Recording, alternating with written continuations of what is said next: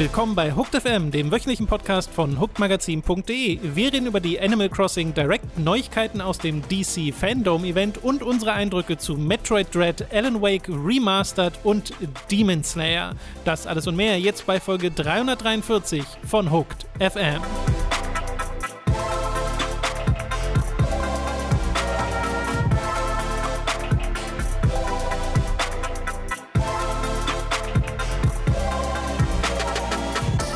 Begrüßen euch bei einer weiteren Folge Hook der Welt. Ich bin Tom, bei mir sitzt der Robin. Hallo. Wir fangen direkt an mit der Animal Crossing Direct, die in der letzten Woche stattfand, äh, bei der ich auch überlegt habe, ob ich sie live gucken würde, aber da kamen dann Aufnahmen im Weg und dann dachte ich mir so, als ich sie dann im Nachhinein nachgeholt habe, ach Mensch, das wäre schön gewesen, sie live zu gucken, aber die Aufnahmen sind es wert, Leute, also äh, werdet, da, werdet, da, werdet da bald sehen. Und ähm, ja, die Animal Crossing Direct war da war mehr dabei, als ich dachte, dass dabei ist, weil es ist nicht nur kommt ein großes nächstes Update für Animal Crossing für die Hauptversion, sondern auch ein ganzes Add-on. Aber selbst dieses normale Upgrade, das die Version 2.0 soll am 5. November erscheinen, ist das letzte kostenfreie Update, das sie machen. Und da ist alles Mögliche mit drin. Wir wussten ja zum Beispiel schon, dass The Roost drin sein wird, also Brewster. Ich kenne immer nur die englischen Namen. Tut mir leid, dass ich da die deutschen Namen nicht parat habe. Die, die, die, der Vogel mit mhm. dem Kaffee. Und äh, Captain ist zurück, äh, der Kapitän, der einen auf Inseln führt. Äh, Half's Island hat neue Shops. Es, man kann sich jetzt stretchen mit den Dorfbewohnern. Man kann kochen. Äh, die, die, das Lager wurde auf 5000 erhöht. Es gibt eine First-Person-Kamera. Das ist lustig. Das was ich her cool. ja. hervorragend finde, dass du wirklich dann, also scheinbar eine Ego-Perspektive über deine Insel laufen kannst. Mhm. Äh, Gyroids kommen wieder. Es gibt Leitern und der Froggy Chair ist wieder da. Mhm. Äh, was aus irgendeinem Grund ein Meme ist, das ich tatsächlich noch nicht kannte. Ich, also ich, ich hatte das zusammen mit Lucy geguckt und äh, dieser, ich glaube, also Lucy kennt ja auch vorherige Animal Crossing, ja. glaube ich, glaube ich nicht groß. Bin nicht ganz sicher. Ähm, und dieser Frog-Jay hatte auch für sehr viel äh, Freude gesorgt, tatsächlich. Un ja. Unabhängig von jeglichen Memes sogar. Diese ja, Gyroids dagegen nicht, muss ich sagen. Diese Gyroids äh, trafen auf Unverständnis bei dem Animal Crossing New, Horizons Fan. Ja, ich glaube, es Kann ist so ein Love it or hate it Ding. ich fand sie ganz lustig. Äh, ich, ich finde, also in den vorherigen Spielen waren sie jetzt nicht so mein Ding, aber hier werden sie schon sehr wild mit den Teilen von Es ist ein bisschen weird, weil es wirkt nicht so, als ob sie Teil dieses Spiels wären. Das wirkt, also, mm. das ist so random. Das ist einfach so random, diese Alien-Instrumentmöbel existieren.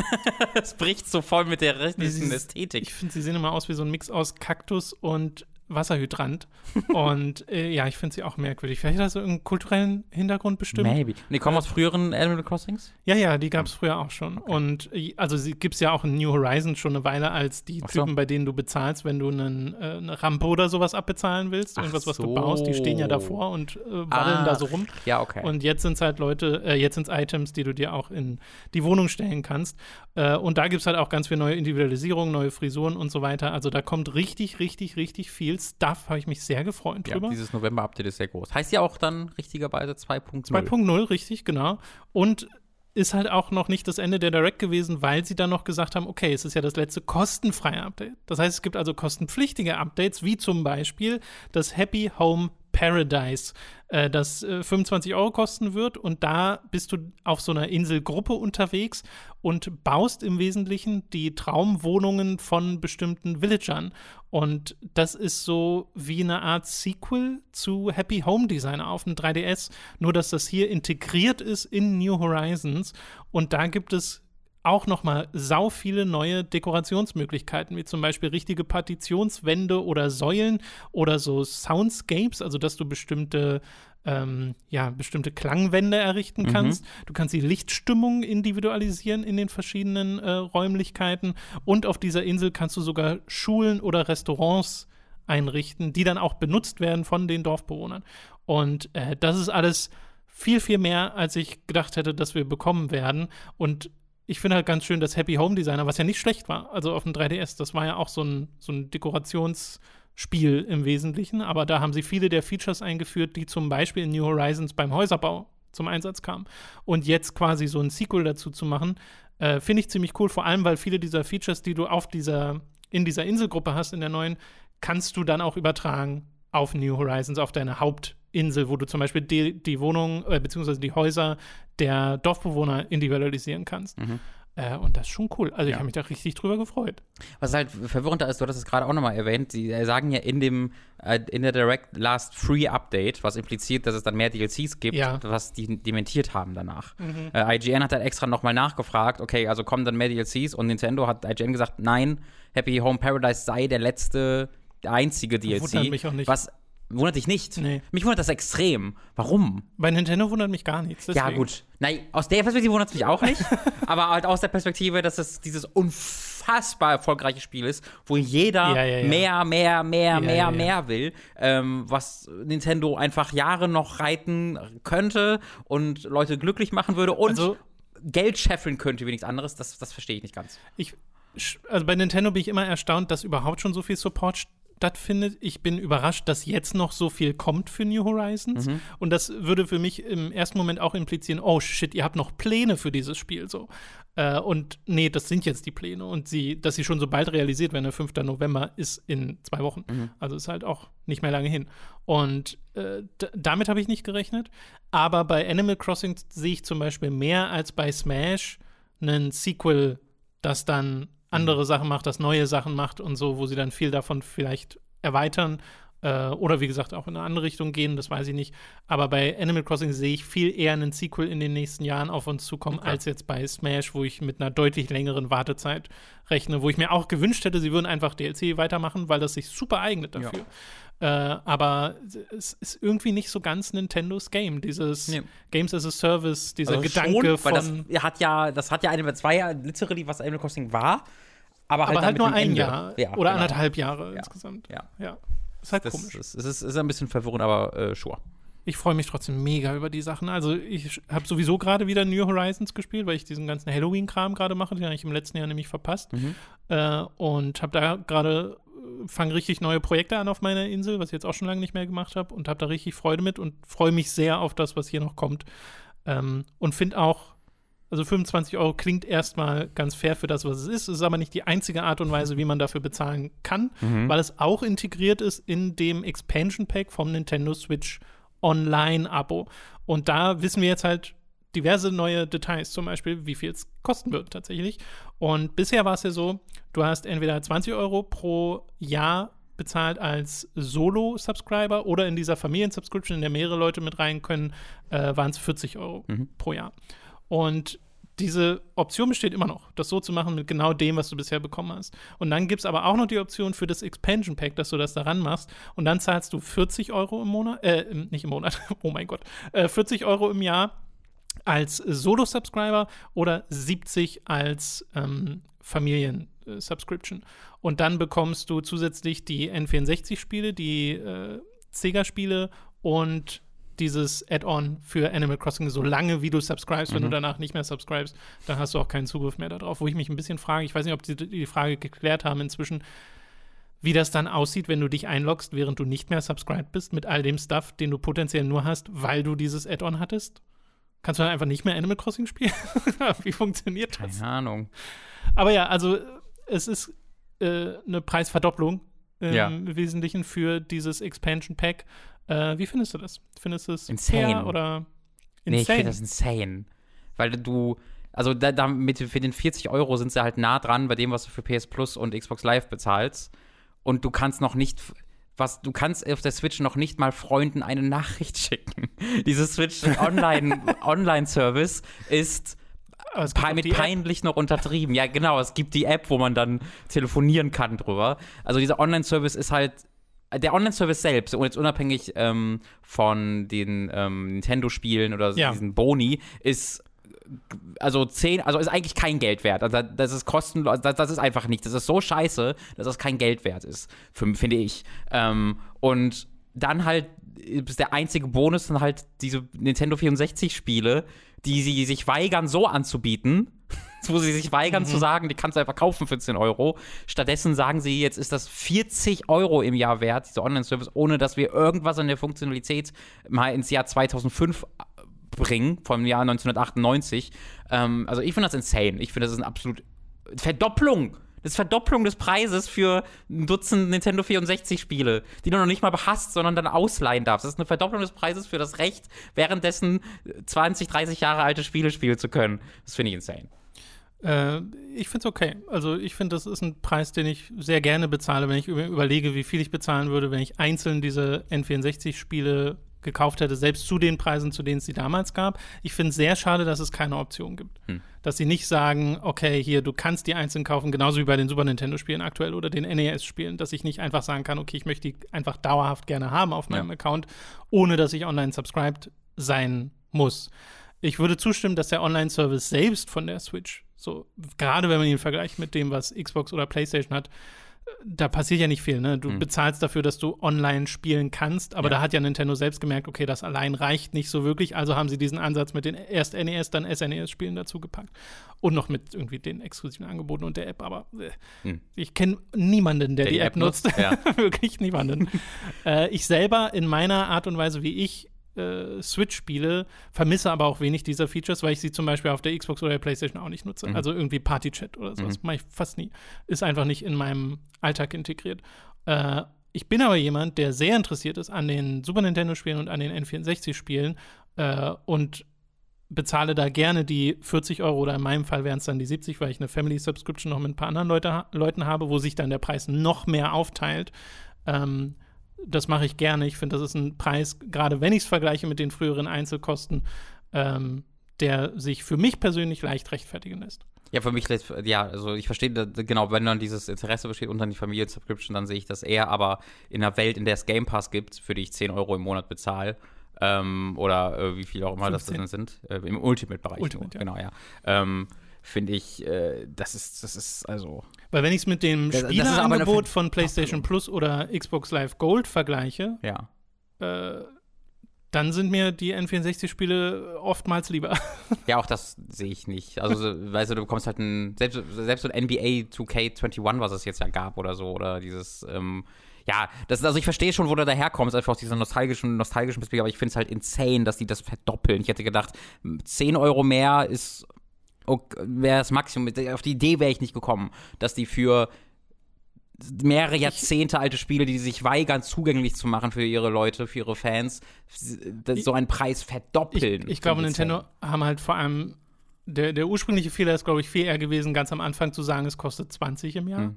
Weil das sehr, sehr wenig ist. Hm. Äh, und du hast auch nicht so viel bekommen, deswegen war es leicht zu rechtfertigen. Ja, angemessen okay, für halt das, was du bekommst. Ich habe halt die 20 Euro bezahlt so. Und dann haben sie halt SNS hinzugefügt und jetzt wollen sie noch mehr hinzufügen und dann äh, entsprechend den Preis hochdrehen. Äh, aber ja, das ist totale ja, wie, sehr, wie wichtig sind die N64-Spiele? Genau, Your Mileage ja. may vary. Ja. Wie, na, zum einen, wie wichtig sind die N64-Spiele? Wie wichtig ist dir, dass du irgendwie Animal Crossing damit drin hast, hm. wobei ich da bei dem Preis von Animal Crossing mir denke, das kann man sich dann auch einfach so holen. Ja, das, das, das, ich, das, das, das verstehe ich dann nicht, weil wenn du doch Animal Crossing spielen willst oder richtig magst, dann kaufst du das doch, weil du das immer spielen können willst. Ja, ja, ja. Und wenn du es nicht interessiert, dann ist es einfach äh, etwas, was, was du nichts bringst. Also das erscheint mir sehr wie so ein, also ne, ist halt damit der Preis ein bisschen besser wird, glaube ich. Und ähm, was auch sehr relevant ist dafür, zum einen mag ich, dass man N64-Spiele online spielen können wird. Zum anderen aber auch vor allem, was sie angekündigt haben jetzt in der letzten Woche, dass ich auf die 60 Hertz ja, englischen Version zugreifen kann, gut, weil die ja. Befürchtung war ja die ganze Zeit, oh Gott, das sind PAL-Versionen, weil das, was sie im Stream ursprünglich gezeigt haben, waren auch bei uns die PAL-Versionen äh, und die laufen langsamer. Du hast zwar die Möglichkeit, alle Sprachen anzuwählen aus den PAL-Versionen, also dass du dann halt auch die Spiele auf Deutsch äh, mhm. spielen kannst, aber mir ist ehrlich gesagt dann das Original lieber. Am allerliebsten wäre mir natürlich eine wirklich eine Variante, wo sie an die ROMs rangehen und sagen, okay, wir haben das jetzt abgedatet auf die 60 Hertz, auf die normale Spielgeschwindigkeit, die sie damals hatten, und noch die Möglichkeit gegeben, dass du es in deiner Sprache spielen kannst. Ja. Weil jetzt musst du dich ja im Wesentlichen entscheiden, was gerade doof ist für Leute, die dem Englischen nicht so mächtig sind, zu sagen, okay, entweder ich spiele auf Deutsch und verstehe, was sie sagen und habe dafür die schlechtere Framerate mhm. oder die schlechtere Spielgeschwindigkeit oder ich spiele es halt im Original und verstehe das Spiel aber nicht mehr so gut. Was ja. je nachdem, welches Spiel es ist, weniger schlimm ist, ja. ne? weil so durch einen Ocarina of Time kommt man wahrscheinlich noch ganz gut, obwohl da auch schon Story drin ist. Im Paper Mario geht viel verloren. Obwohl man, dann drückt man am Anfang bei der Eule immer A und dann wiederholt die sich immer und man weiß nicht wieso. Das könnte passieren. Was man nicht ich war in diesem Kreislauf mal, weil ich dann irgendwann immer durchgeskippt habe, dann versehentlich immer die immer passiert. gesagt wiederholen da, und ich war ja, dreimal, viermal in diesem Loop ja, drin und wollte sterben. Gehört zum guten Ton bei, bei Zelda-Spielen, dass einem das mal passiert bei der scheiß Eule. äh, ja, genau, das sind die Pläne für Nintendo Switch online. Es gab darüber hinaus auch noch wieder in der letzten Woche Gerüchte über die neue Switch, 4K Switch, Switch 2, wie auch immer ihr sie nennen möchtet.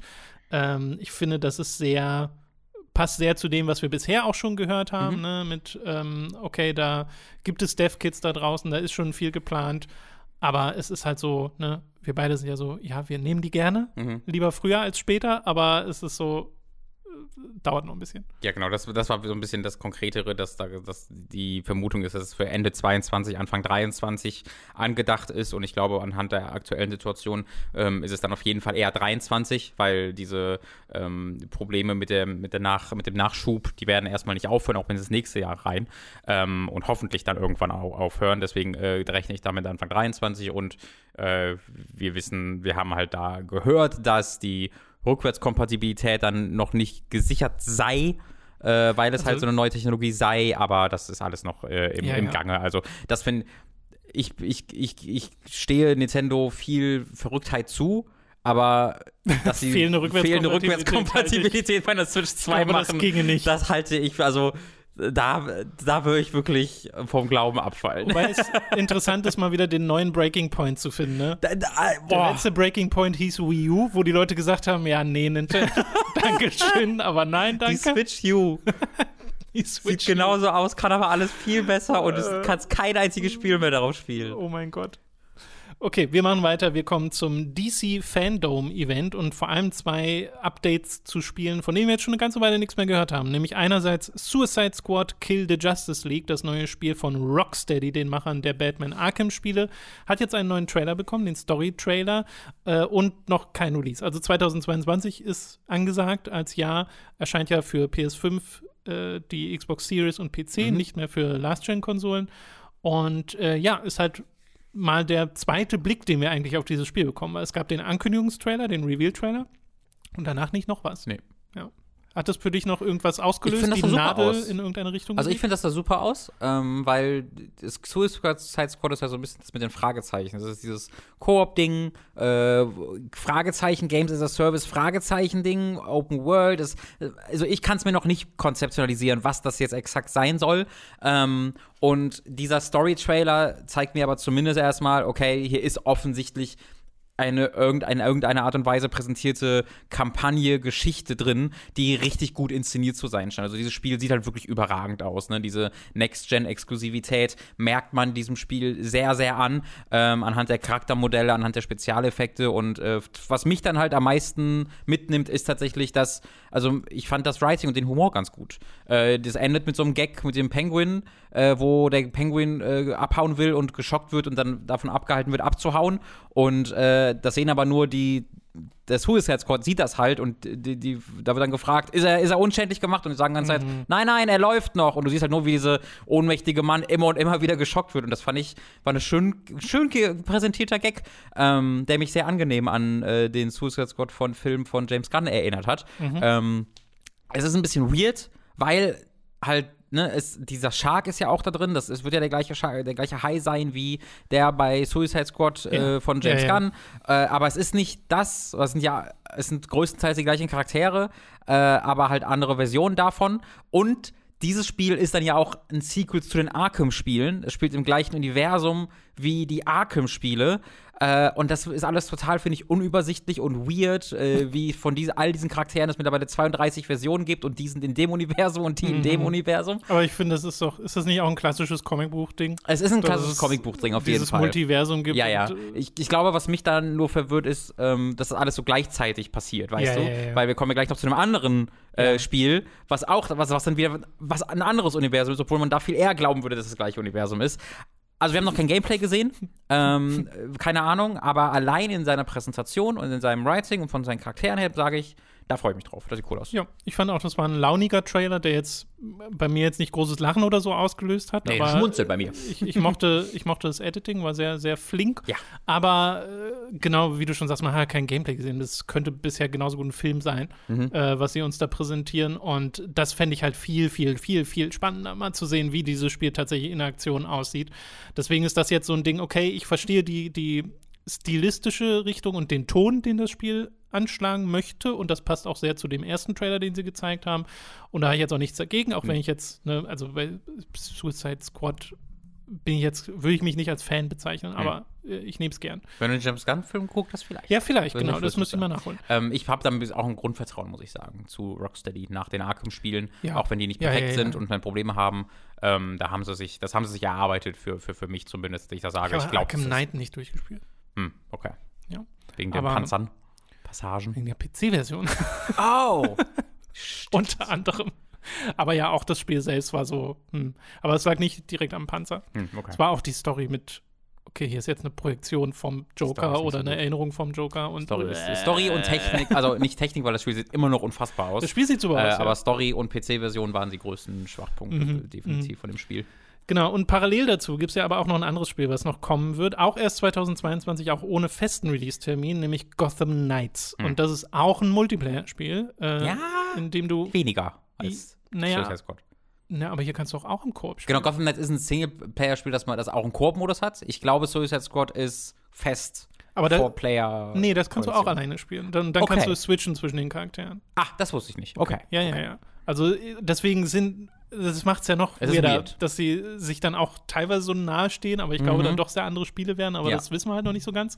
Äh, hier gibt es einen neuen Code of Owls Trailer, wo man vor allem äh, den Pinguin äh, drüber reden hört, über den Code of Owls und ähm, ne, wie mysteriös und gefährlich und hast nicht gesehen der ist. Und dabei sieht man halt so ein bisschen, so ein bisschen Gameplay, ein bisschen Story, so ein bisschen alles.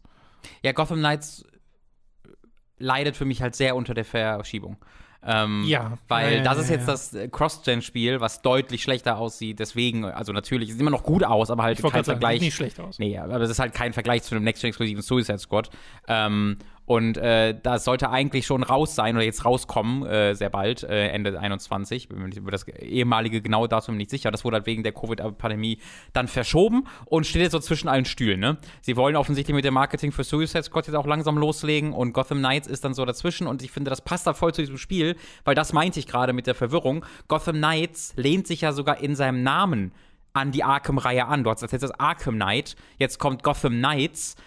Und, äh, Und dieser wunderbaren Tagline, Step into the Night, aber Night geschrieben wie der Ritter. Das, ist so ja, schlecht. Ja. Das hat für mich auch immer etwas sehr Sexuelles. Ja, ähm, ich meine, what does it mean? hey, du sollst ich soll der verkörpern. Ritter werden, ja, Ja. aber Step into the Night, Step into das, the night. was in die Rüst, was meint ihr? Ja.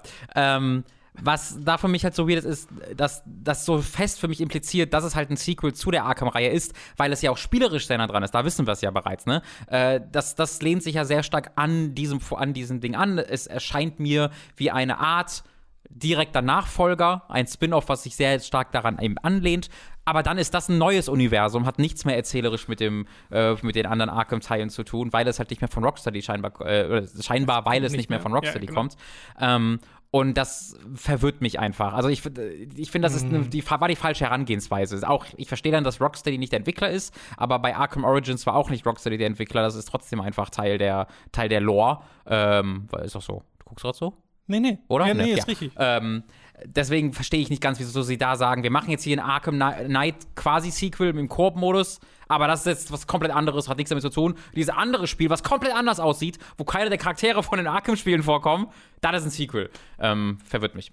Ja, es ist halt, ich frage mich halt, wie sehr es dann, also äh, im Gameplay sah es schon aus wie, okay, hier haben wir das Arkham-Gameplay, nur jetzt als Rollenspiel, Ja. weil sie ja auch wirklich sagen, man kann Level-Ups machen und so. Und hier ist ja auch so, du kannst es alleine spielen oder im Zweispieler-Koop. Mhm. Äh, Justice League soll ein Vierspieler-Koop-Spiel werden, was man aber auch alleine spielen kann. Äh, und das ist halt, äh, gerade bei dieser Art Herangehensweise frage ich mich auch immer, wie sehr leidet die Singleplayer-Erfahrung darunter? Äh, und die Fragen sind halt, finde ich, noch nicht geklärt, die wichtigen im Sinne von, okay, wie, wie relevant ist das RPG-System, das hier drunter liegt? Oder ist es einfach so ein klassisches Action-Adventure, in dem man halt ein paar Ja. Sachen hochlevelt, wie in jedem Action-Adventure? äh, das finde ich ein bisschen Ja, im, eigenartig. Fa- im Falle von Gotham Knights mache ich mir tatsächlich wegen dem Koop-Modus dann weniger Sorgen, weil in dem Gameplay, wir haben ja schon sehr ausführliches Gameplay dazu gesehen, ähm, erschien mir das schon so, als ob es ein Singleplayer-Spiel ist, das man halt auch im Koop spielen kann, wenn man will, und wenn nicht, ist es fein. Ähm, Gears. ähm, ja, meinetwegen, genau. Und ähm, aus der Perspektive mache ich mir keine Sorgen, aber das, was du sagst, diese RPG-Systeme, die waren in dem damaligen ersten Gameplay-Blowout schon weird. Eben weil das so hast. Du siehst, ah, das ist ein Arkham-Spiel. Aber dann gibt es die Lebensleisten mhm. und Level-Systeme und die Fähigkeiten und das mhm. wirkt sehr draufgepappt und ein bisschen verwirrend. Äh, da bin ich noch, also bei Suicide Squad mache ich mir sehr wenig Sorgen. Ich glaube, das wird ein richtig gutes Spiel. Ich frage mich nur, ob das eins für mich wird, weil ich das Gameplay halt nicht kenne und diesen weirden Online-Aspekt es gibt. Ja, ja. Bei Gotham Knights bin ich, habe ich noch mehr Fragezeichen. Da bin ich mir noch ich halt unsicherer. Halt, bei, was ich an Gotham Knights eigentlich am interessantesten finde, ist das Thema dieses Trailers, nämlich Code of Owls, mhm. weil die Leute auch sagen, diese Comic-Reihe soll so cool sein und ja. ich hoffe, dass sie diese Story gut, äh, gut präsentieren, äh, weil das hätte ich gerne mal wieder, dass ich bei einer Story da richtig dabei bin, bei einem Batman-Spiel, mhm. weil bei mir ist ja so das Ding, ne, ich mochte ja Arkham ähm, Asylum? Äh, Asylum, genau, sehr gerne. Mhm. Und auch, was sie da mit der Story gemacht ja, haben, sehr gerne. Ich bei dir. Äh, und bei Arkham City war es mir dann schon zu viel. Also da ja. haben sie ja so wirklich alles reingepackt, was sie reinpacken konnten. Und danach hat sich total, äh, wurde es total verwässert und verlaufen. Hast du Origins da, gespielt? Ja, aber auch nicht durch. Okay. Die Geschichte, ich glaube, in meinem Kopf ist die Geschichte von Origins so mit am besten. Äh, wegen seinen Charakteren, glaube ich, vor allem. Okay. Geschichtlich sind die ja alle nicht. Auch wenn du dir anguckst, wie Asylum dann endet in seinem Plot, ja, das ist ja Ende total ist dumm. Ähm, aber mhm. ich würde dir voll sagen, also Asylum ist für mich auch das stärkste Spiel geschichtlich, weil halt das Setting so cool ist und die Charaktere mhm. so cool mhm. sind, das Writing relativ simpel ist und äh, ne, damit City der, der also City hat mir dann nochmal deutlich besser gefallen als dir. Ähm, aber ja, die Arkham-Spiele sind jetzt alle keine Spiele, wo ich sagen würde, spielt die ja. wegen der Geschichte. Ähm, würde ich aber auch nicht von ausgehen. Da habe ich, ich kein halt Vertrauen in irgendeinen. Ja, Spiele, aber ich finde den, den, den erzählerischen Setup finde ich von beiden Spielen interessant. Also ja. sowohl dieses Kill the Justice League Ding und ja. wie die schon repräsentiert werden bisher in den Trailern finde ich spannend und äh, bei Court of Owls finde ich auch spannend, dass sie bisher wirklich das Mysterium aufrechterhalten, hm. dass sie nicht sagen, hier sind, hier ist alles schon in den Trailern, so nach dem Motto. Mhm. Äh, und ich hoffe, dass sie das auch durchziehen. Ja. Was mir allerdings überrascht ist, dass wir Gotham Knights noch kein festes Datum haben. Ja, das, scheint, richtig, auch 2022 das scheint den richtig reingegrätscht zu haben in deren Entwicklungsgeschichte. Ja. Ich finde es übrigens da, da gerade sehr interessant, wie äh, gerade die Spielindustrie zu kämpfen scheint mit dem weiteren Weg vorwärts, weil es gibt jetzt mehrere Entwickler, auch im AAA-Bereich, die, ähm, wenn man so mal den einigen Industrie-Insidern auf Twitter folgt, äh, die es immer wieder erwähnen, die jetzt tatsächlich auch auf dauerhaftes ähm, Homeoffice, Homeoffice äh, mhm. umstellen. Also wo gesagt wird, wenn ihr wollt, könnt ihr ja. dauerhaft von zu Hause arbeiten und wir stellen auch neue Leute ein, die nicht bei uns leben, die überhaupt gar nicht ins Büro kommen können. Äh, und dann gibt es aber auch andere Studios. Jason Schreier hatte da Activision Blizzard konkret erwähnt, die damit planen, nach aktuellem Stand im Januar wieder komplett äh, innerhalb des Büros arbeiten zu wollen und kein Homeoffice weiterführen zu wollen. Ähm, und äh, das finde ich gerade sehr, sehr interessant, weil äh, damit habe ich gar nicht gerechnet mit der ersteren Möglichkeit, dass tatsächlich sich das weiter verbreitet, weil was ich immer mitbekommen habe, war sehr dieses, das hat alles komplett durcheinander geworfen und mhm. äh, die, so lassen sich keine Spiele entwickeln, aber es scheint dann ja doch mehr mit Arbeitsabläufen zu tun zu haben, als der Grund, grundsätzlichen Not, dass die Leute zusammensitzen, ja. ähm, fände ich sehr interessant zu sehen, weil das würde halt Videospielentwicklung im, im, in seinem Kern verändern, wenn dieser Entwickler, was ja ein großer Grund dafür ist, dass alle sieben Jahre die Leute statistisch gesehen aus der Videospielindustrie ausscheiden, weil die alle zwei, drei Jahre durch ganz das, das ganze USA ziehen müssen für immer neue Studios. Wenn das wegfallen würde, würde diese ja. Industrie schlagartig sehr viel interessanter werden für zahlreiche, sehr talentierte Leute. Hängt sicher auch ein bisschen von der Rolle ab, die du übernimmst, wie sehr der Bedarf besteht, irgendwie äh, da zu sein ja. in irgendwelchen Büros oder so. Aber ich finde das super, dass ja. das mehr Verbreitung findet und ich denke dann immer an so Sachen wie die Ori-Spiele, die ja. von einem Team entwickelt werden, das auf der Welt verteilt ja. ist und es funktioniert gut, weil die gut organisiert sind und das ist halt das Kernding, solange Organisation und Management stimmt, äh, kann auch das ja. funktionieren. Und ich finde das eher sehr progressiv, dass dann gesagt wird, okay, Homeoffice ist einfach eine Möglichkeit. Ja, finde ich so. auch super. Ähm, Wollte okay. ich nur mal erwähnen. Ja, finde ich auch richtig. Äh, das soll es gewesen sein mit den News für diese Woche.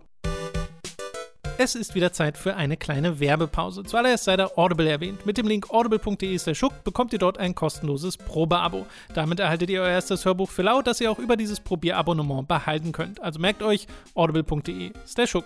Für Amazon haben wir ebenfalls einen Affiliate-Link, über den ihr Kram beim Online-Händler bestellen könnt. In der Beschreibung verlinkt haben wir euch die aktuellen Konsolen. Von dort könnt ihr aber auch nach anderen Dingen weiter shoppen.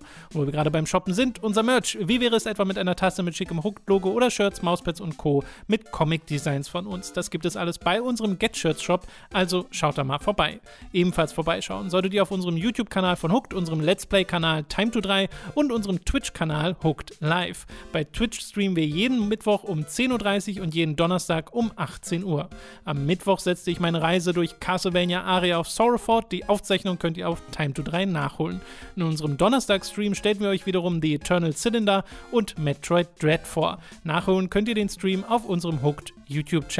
Für 5 Euro SupporterInnen gab es zudem eine neue Ausgabe von Hooked on Topic, unseren zweiwöchentlichen exklusiven Themen-Podcast, in dem wir über unsere Spiele des Jahres 2013 reden, also das Jahr von Bioshock Infinite, GTA 5, The Last of Us, Metal Gear Rising und noch so ein paar anderen unbekannten Spielen. All das wird erst durch eure Unterstützung auf patreon.com und steady.de möglich. Wir freuen uns auf euren Support. Alle relevanten Links findet ihr in der Beschreibung. Das war's mit der Werbung. Wir kommen zu den Spielen, die wir in der letzten Woche gespielt haben. Angefangen mit Metroid Dread, das wir im letzten Stream gespielt haben, neben auch die Eternal Cylinder, mhm. das wir jetzt noch nicht weitergespielt haben über diesen Stream hinaus. Also, falls ihr Eternal Cylinder sehen und unsere erste Meinung drüber hören wollt, dann nochmal der Hinweis: ne? Wir haben das im Stream gespielt. Äh, wird sicherlich in Zukunft nochmal so Thema sein. Da ist noch sehr großes Interesse dran, nur keine Zeit gehabt bisher. super strange ja. äh, und äh, interessant. Und äh, zuvor wollen wir aber mal über Metroid Dread reden. Das hast du ja im Stream angefangen mhm. zu spielen und dein Ersteindruck war sehr positiv, mhm. wenn ich das richtig im Kopf habe. Und äh, jetzt hast du es weitergespielt. Wie viel hast du denn gespielt? Äh, ich habe schon ein bisschen gespielt ähm, und ich habe, was habe ich denn als letztes Upgrade bekommen? Ich habe als letztes Upgrade, weiß ich, kann man das einfach sagen oder ist das ein Spoiler? Nee, die Upgrades sind die, die man immer. Also ich hatte einen Grapple Hook. Zu großen Teil. Den Grapple Hook habe ich ja, bekommen. Grapple Beam. Und danach kommst du in ein neues Gebiet rein. Ja. Und da bin ich, glaube ich, gerade. Okay. Also ich habe hab schon einige Stunden gespielt. Mhm. Ähm, ich glaube, ich vermute stark, dass ich aber auch länger gespielt habe, als du gerade denkst. Äh, weil, Upgrades oder was? Weil ich oft feststecke. Ach, weil du feststeckst. Weil dieses Problem besteht hat. Und das ist ein Metroid-spezifisches Problem scheinbar. Das finde ich halt sehr interessant, weil ähm, ich habe ja Super Metroid vorher, das habe ich im Livestream mhm. mal kurz mhm. erwähnt, und ich habe, so, glaube ich, so zur Hälfte gespielt, Super Metroid, und da auch immer wieder gehabt, ich muss jetzt nachgucken, ich habe keine Ahnung, was ich jetzt machen soll, und ich bin gerade übelst frustriert und ah. Äh, und für mich war das ganz, ganz, ja, das ist halt ein 95 Jahre altes Videospiel, äh, so war ein Spiel halt früher, so ist es halt. Ich habe exakt die gleichen Probleme mit Metroid Dread. Das, das, ist, mhm. das ist voll irgendwas, was, was diese Art des Aufbaus des Levels mit meinem Gehirn macht, weil was ich nicht wusste, wie gesagt, ich habe ja Metroid vorher nie so richtig gespielt. Diese Metroid-Spiele sind sehr anders aufgebaut als viele andere Metroidvanias, die ich spiele. Sehen wir jetzt ein Ori oder mhm. auch ein Hollow Knight oder so. Diese Spiele sind sehr viel offener, mit größeren ähm, äh, Umgebungen größtenteils, wo du mehr ich, ich sage, das klingt jetzt was Freiheiten, Anführungszeichen, das soll jetzt nicht was sein, das ist gut, dass es Freiheiten hat und schlecht, dass es keine Freiheiten hat. Ich meine mhm. einfach, es sind weniger beengte Gänge. Ähm, was Metroid etwas leicht labyrinthartiges gibt, was, zumindest in meiner Erfahrung, mhm. was ähm, diese anderen Spiele äh, da nicht hatten. Und es passiert mir, es ist mir fünfmal passiert im Laufe dieser Spielzeit, dass ich einfach feststeckte, dass ich ha. nichts mehr weiterkam. Und einmal lag es daran, dass ich nie aufgepasst habe. Das war einfach meine Schuld. Da gab es ja. eine Zwischensequenz, die hat mir gezeigt, was passiert. Ja. Und ich war da gerade im Bus, habe das nicht gerafft. So. das ist komplett meine Schuld. Ein zweites Mal war es, ein weiteres Mal war, und da habe ich meinen, da habe ich irgendwie anderthalb, zwei Stunden am Sonntag gestern mit verbracht, äh, wo ich einfach feststeckte, mhm. weil da bekommst du diesen Grappling-Hook und da kannst du bestimmte Steine dann zurückziehen. Mhm. Mhm. Aber eine dieser Steine, diese Art Steine, die musst du sehr spezifisch an so einem blauen, also das ist ein großer Block und im unteren Drittel dieses Blocks hat es dann so eine blaue Markierung ja. und du musst mit dem Grappling genau diese, was ich nicht wusste, genau diese blaue Markierung treffen, ansonsten prallt das von dem Stein ab. Und ich habe dann halt drei, vier Mal so bam, bam, bam dagegen geschossen und der hat nie gegriffen und ich dachte, okay, kann ich nicht weiter, bin zurück, bin dann zwei Stunden lang durch das gesamte Spiel gerannt ähm, und dann irgendwann rausgefunden, oh, oh mein Gott. ich kann das machen. Äh, und die anderen drei Male äh, war es tatsächlich einfach, ich habe hab ein Upgrade bekommen äh. und dann stand ich da und wusste nicht wohin. Ähm, und äh, das ist, äh, das, ist das ist mein Gehirn irgendwie, was damit nicht klarkommt, wo dann ich, ich lade das einfach kurz am Anfang. Ich bin auch, habe auch einen sehr positiven Grundeindruck. Ich hoffe, du verzeihst mir, dass ja, ich so nee, mit äh, so einem äh, Rant anfange. Ähm, weil der eine große negative Punkt bei Metroid ist tatsächlich für mich, dass mir die Erkundung wenig Freude bereitet, weil alles so wahnsinnig lang dauert. Ähm, wenn ich von A nach B will, gibt es für mich keine Möglichkeit, das auf, auf, eine wirklich effektive Art zu machen, solange ich nicht alle Upgrades habe irgendwie, wo ich mir denke, das wird dann bestimmt ganz viele Shortcuts geben, die ich nutzen kann am Ende, aber ähm, das Gefühl habe ich jetzt zumindest noch nicht. Und damit habe ich, ich habe dann sehr ausführlich mit dieser Erkundung interagieren müssen, weil ich ja zwei Stunden festgehungen habe. Ähm, und ich bin da halt wirklich zwei, dreimal quasi durch das gesamte Level, durch, durch alle Gebiete von links nach rechts. Ähm, und dadurch, dass das dann so labyrinthartig ist, dauert es wirklich jedes Mal zwei, drei, vier, fünf Minuten, wenn du einfach nur von A nach B rennst. Und dann hast du, dann habe ich halt immer auf der Kasse geguckt, okay, da ist etwas, wo es sein könnte. Mhm. Und wenn du halt fünfmal nacheinander fünf Minuten irgendwo hinrennst, dann dort ein zwei Missile-Paket findest mhm. und eine Wand danach. und dann wieder fünf Minuten auf die andere Seite rennst, um da zu gucken, und da ist dann wieder nichts das hat mich dann sehr, sehr, sehr, sehr, sehr, sehr, sehr, sehr, sehr doll frustriert. Ähm, immer wenn ich das nicht habe, finde ich super geil. Ich finde, das Spiel, die Steuerung ist mega. Also diese, das ist mit Abstand die größte Stärke vom Spiel. Die, die, das Game-Feel, mhm. die Steuerung, das Ballern, die, das Kontern der Gegner, die Bewegung. Ähm, das, die, das fühlt sich alles wirklich unfassbar großartig an. Ich bin mittlerweile, was ich gar nicht mehr gedacht hätte, auch in die Story bin ich ein bisschen mehr dabei, weil Echt? Äh, naja, nicht in die Story, aber mehr in die Atmosphäre und Präsentation vielleicht. Ja. Äh, weil ich hatte eine große Zwischensequenz, die dann in der, ich weiß nicht, ersten Drittel Mitte des Spiels kommt, ja. wo du vielleicht denken kannst, was ich damit meine. Ähm, wenn ein, naja, es gibt halt im Grunde den Start und dann passiert viel mehrere Stunden nichts und dann hast du nochmal eine größere Zwischensequenz. Ja, ja, ja. Und diese Zwischensequenz hatte ich gerade und das fand ich ziemlich cool. Ähm, und äh, das, das kann dann keine großartige Geschichte, aber ich fand es einfach atmosphärisch und in seiner Präsentation ziemlich cool. Äh, und das, die, die Bosse machen mir Spaß, auch wenn es jetzt nicht so viele gibt bisher. Ich glaube, ich habe drei bekämpft bisher. Ja, kommen noch ein paar. Äh, das freut mich. Mhm. Äh, und äh, auch die Erkundung, wenn ich nicht erkunde, sondern relativ straightforward von A nach B renne, finde ich dann auch äh, toll, weil mir das eben in diese Erkunden, in diese Bewegungsoption so reinspielt. Ich würde mir wünschen, ich hätte, könnte einfache Missionsmarker anmachen, der mir sagt, wenn ich irgendwas, mein Ziel abgeschlossen habe und ein, mhm. und ein ähm, neues Upgrade finde, dass mir dann sagt, hier musst du hin, weil es ist halt so, so oft mir passiert, dass ich vier offene Punkte abrenne auf der Karte, um dann zu erkennen, es war der fünfte. Und ich bin mir sicher, ich habe dann einfach das, äh, die Game Direction nicht richtig interpretiert. Der hatte mich eigentlich bewusst dahin leiten wollen. Ich habe irgendwas falsch verstanden, bin dann einmal links abgebogen. Das Problem ist halt, wenn du einmal falsch links abbiegst, ist der Zug abgefahren. Weil dann äh, weiß ich halt nicht mehr, wat, wo war ich nochmal ursprünglich und dann renne ich halt wieder zwei Stunden durch die Gegend und guck danach. Was aber nichts bringt, weil das so ein bisschen nicht linear ist. Das heißt, wenn du online nachguckst, passiert sehr gerne mal, dass sie sagen, und jetzt holst du dir das Upgrade. Und ich sag, das habe ich aber schon. das ist mir ein, zwei Mal so. passiert. Ähm, das heißt, da muss ich dann einfach probieren. Huh. So. Ja, das, das ist faszinierend. Also, es fängt ja schon bei Super Metroid an, dass du bei Super Metroid ja auch das Ding hattest, dass du meinst, Ständig. okay, ich stecke hier fest ja. und ich weiß nicht, wo es weitergeht. Wo meine Erfahrung mit dem Schwer war, okay, ich habe das Leveldesign so in Erinnerung, dass ich immer sehr gut in den mhm. Flow kam und da geht's weiter und äh, hier die, bekomme ich die Fähigkeit, die sich dann logisch dort anwenden lässt. Trotzdem weiß ich, dass ich diese Punkte hatte in Super Metroid, wo mhm. ich auch mal, okay, ich weiß gerade nicht, wo es weitergeht. Mhm. Und da musste ich ein bisschen gucken, aber bin halt immer drauf gekommen. Äh, und bei Metroid Dread hatte ich auch immer das Gefühl, dass ich, so wie ich eine Fähigkeit bekommen habe oder irgendwo mal nicht ganz klar war, okay, es geht jetzt hier weiter, das ist sehr eindeutig, sondern, okay, nee, ich war hier schon, wo geht's jetzt lang? Äh, auch dann hat sich immer natürlich erschlossen, wo ich als nächstes lang mhm. gehe. Oder ich habe mich optional dazu entschieden, nee, ich möchte noch erkunden und mach das dann. Ja. Weil das ist ja das Ding, ne, wenn du das aus eigener Motivation heraus machst, dann ist es auch ja, nicht schlimm, wenn man natürlich. nur fünf Minuten braucht von natürlich. A nach B. Äh, aber wenn du natürlich in der Situation steckst, von wegen, nee, ich will einfach nur weiter und dann rennst du hin und her, mhm. Ähm, dann kommt ja der Frust dazu. Die, das, die, das ist, da sind dann leider die Ladezeiten, die tatsächlich sehr da stören. Da kommen die Ladezeiten auch im Treiben. Ähm, da ich, da brauch ich die sind ein bisschen lang. Ich finde, die Ladezeiten sind der beste Grund, warum es ein Fast-Travel-System geben müsste. Weil das ist halt das Frustrierende. Wenn du durch, es gibt einen Teleporter, aber du, durch, zu denen musst du ja auch erstmal hin und du musst dann oftmals halt erstmal in mindestens ein Gebiet dazwischen, um in das Zielgebiet zu kommen, ja. was dann halt ähm, zwei Ladezeiten sind, die, also, weiß ich nicht, 30 Sekunden Sekunden dauern, das, das nervt mich ein bisschen. Das wird halt im Verlauf des Spiels immer besser, weil es mehr Connections mhm. gibt und mhm. du natürlich mehr Fähigkeiten bekommst, die dann wiederum neue Abkürzungen freischalten ja, ja, und genau, sowas. Ne? Also ja. das ist halt so ein Ding, am Anfang dauert es länger, als am Ende durch die Spielwelt zu laufen, was ja auch wichtig ist, wenn du zum Beispiel die Items sammeln möchtest. Mhm.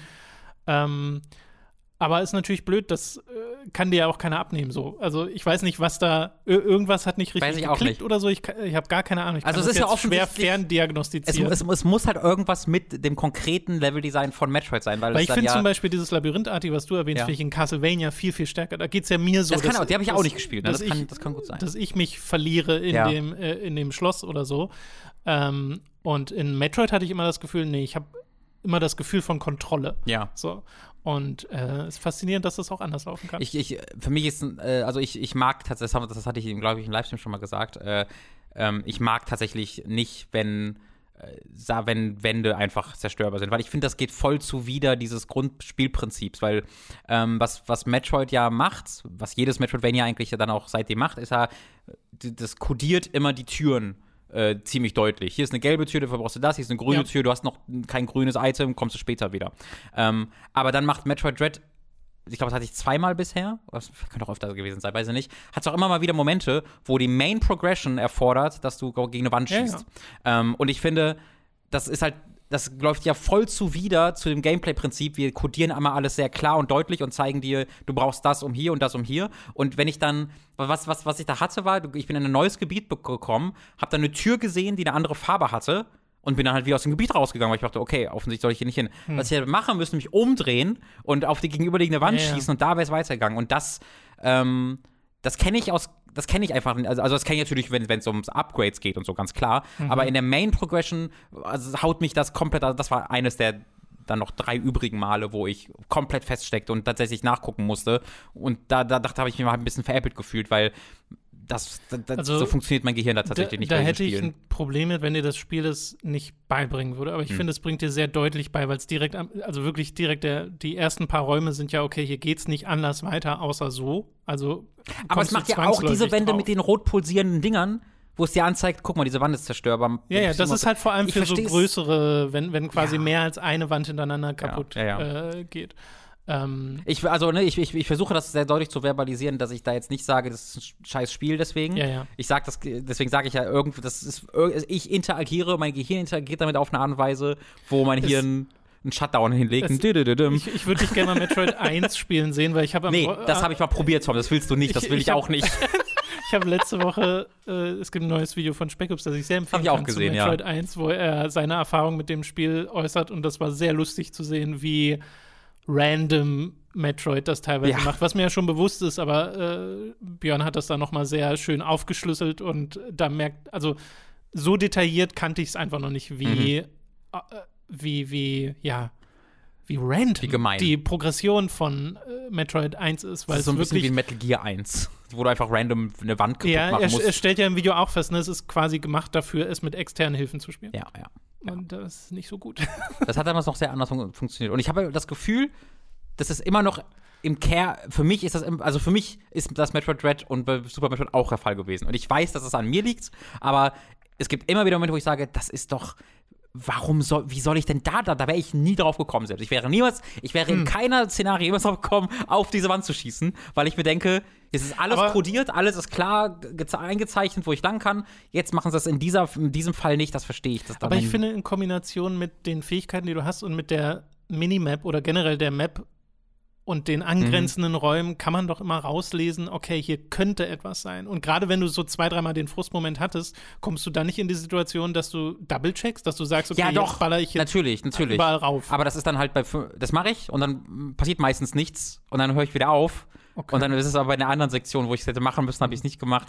Äh, ich bin mir sicher, es kommt auch noch Pech dazu. Vielleicht wäre ich frustriert gewesen und dann hätte es sofort geklappt. Hätte ich gedacht, ah, ich bin clever, das, das lässt mich gut vielleicht fühlen. Vielleicht ist es das Sekiro-Pech, weißt du, du standest schon, du standest mehrfach möglich, kurz ja. davor, wo es weitergeht und bist dann umgedreht, weil du gesagt hast, nee, kann ich Ja, ne, also mit das Beispiel mit ja, diesem ja. Äh, Grappling-Hook, da habe ich sehr dediziert gesehen, ich muss da lang und dachte mir, nee, offensichtlich doch nicht. Das finde ich übrigens auch sehr lustig, weil diese Grappling-Hook-Dinger sind ja genau auf der Höhe, dass wenn du stehst und geradeaus nach vorne schießt, das weiß sie ich connecten. Nicht. I'm not sure. Doch. Ja? Ja.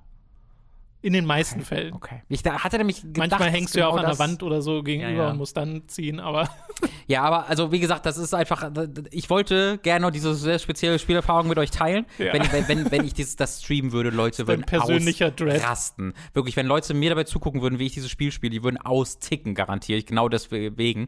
Ähm, aber, äh, wie gesagt, gefällt mir trotzdem super. Es sieht super aus, es ist toll inszeniert. Ich finde die Emmys ein bisschen ist lame. übrigens auch okay, wenn es dir nicht gefällt, Robin.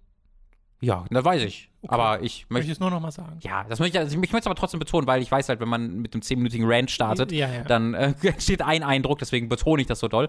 Ähm, ich finde die Emmys ein bisschen lame. Äh, ich ich, ich verstehe nicht so ganz, warum die so designt sind, wie sie sind auf einer optischen Ebene, weil sie sind, Das verstehe ich sie sind diese sehr einzigartige Gegnerart, gegen die, gegen die Sam, äh, Samus nicht ankommt. Und sie sehen aus, das sind einfach diese Roboter. Ja, Spielzeug ist immer meine Art. Ja, ja, genau. Also warum das dann nicht die Alien-Art? Also du kämpfst gegen unzählige, grausamer, Mhm. krasser aussehende Gegner und vernichtest die. Und dann hast du diese völlig Naja, äh, harmlos aussehenden Also- blöden Roboter. ich verstehe schon Todesmaschine und sowas. Und gerade sie laufen ja auch teilweise so spinnenartig, wenn sie Ja. durch enge Gänge gehen. Da äh, soll das wahrscheinlich auch schon Horror wecken. Aber bei mir ist es auch dieses grundlegende Charakterdesign Mhm. der Emmys. Äh, gerade, also der weiße, der Standard-Emmy ist noch das eine, aber dass die dann so bunt werden, das, Ja, ja. finde ich so Auch, auch albern. auf eine Art bunt, so dieses Grell, das ist, ist noch nicht. Das, Genau. Es wirkt nicht in der Welt Plastikhaft verhaftet, so, ja. ja. Äh, also das ist, finde ich, ein bisschen lame, aber nicht so, dass es mich groß stört, weil ich renne durch die halt durch und habe dann die Probleme mit. Ist fein. Vielleicht werden die im Kommt zweiten Spiel. Also das würde mich sehr wundern, wenn du das Ah, auch noch Gott, oh. Gott, oh Gott, oh Gott. Halt. Oh boy, weil du musst dir vorstellen, ich werde dann ja feststecken und dann 13 Mal durch dieses Areal durch müssen, Tom. Ach Mensch. Ähm, ich finde, die Steuerung ist ein bisschen überladen. Da Ja. habe ich äh, Ja, ja, Probleme ich mit, auch. weil du quasi nichts, für alle, die es nicht gespielt haben, du hast ja diese Items, aber bisher ist es bei keinem Item so, dass man einfach switcht, dass man einen Knopf drückt und Genau. jetzt benutze ich das, jetzt benutze ich das, sondern alles auf unterschiedliche Tasten belegt. Ja. Und bei dem, also das ist mir vorher Du nicht so richtig immer alles. Genau. Ja. Und das ist auch eigentlich ziemlich cool, Ja. weil das, äh, ich habe schon äh, so ein, auf Twitter so ein, zwei Speedrun-Dinger gesehen, wo das super geil aussah, was genau deswegen möglich wird. Ähm, problematisch wurde es für mich beim Grappling-Hook, weil dort ist mal wieder passiert, dass ich die L-Taste halten muss, damit ich stehen bleibe zum Zielen. Dann muss ich die R-Taste halten für den Grappling-Hook und dann mit dem äh, Analogstick zielen. Und dann muss ich aber auch die Schießen-Taste beim Grappling-Hook halten, damit ich mich zu dem ranziehe. Und dann gibt es so Swing-Points, wo man so hin und her Mhm. schwingen kann. Da muss man auch die Schießen-Taste halten. Dann musst du aber den Analogstick wieder neu justieren, die L-Taste Nee, los. sie zielt davon automatisch ran. Wie? Was? Wenn du wo? einmal in der Luft bist, ja, zielt sie automatisch an die nächste. dann kann ich Schießen loslassen. Nee, in die Nee, nächste. du musst einfach nochmal schießen. Also wenn so mehrere dieser Jonglierpunkte Ja. hintereinander sind, den ersten musst du manuell anvisieren und dann schwingst du und dann schießt du einfach nochmal und dann kommst du an den nächsten. Weil ich habe das auch erst manuell gemacht und habe dann Okay. gelesen online, okay, es geht auch so. Okay, ja, das, das, da, hänge ich auch fünf Minuten dran. Äh, gut zu wissen. Weil die, äh, weil ich, Weil das war wie sehr- gesagt, ich habe das Original genauso gemacht, dieses manuelle in Ja, der Luft und das dann nochmal nicht neu einfach. zielen. Nee, ist wirklich nicht einfach. Okay, aber das, das ist gut, dass ich es gesagt habe.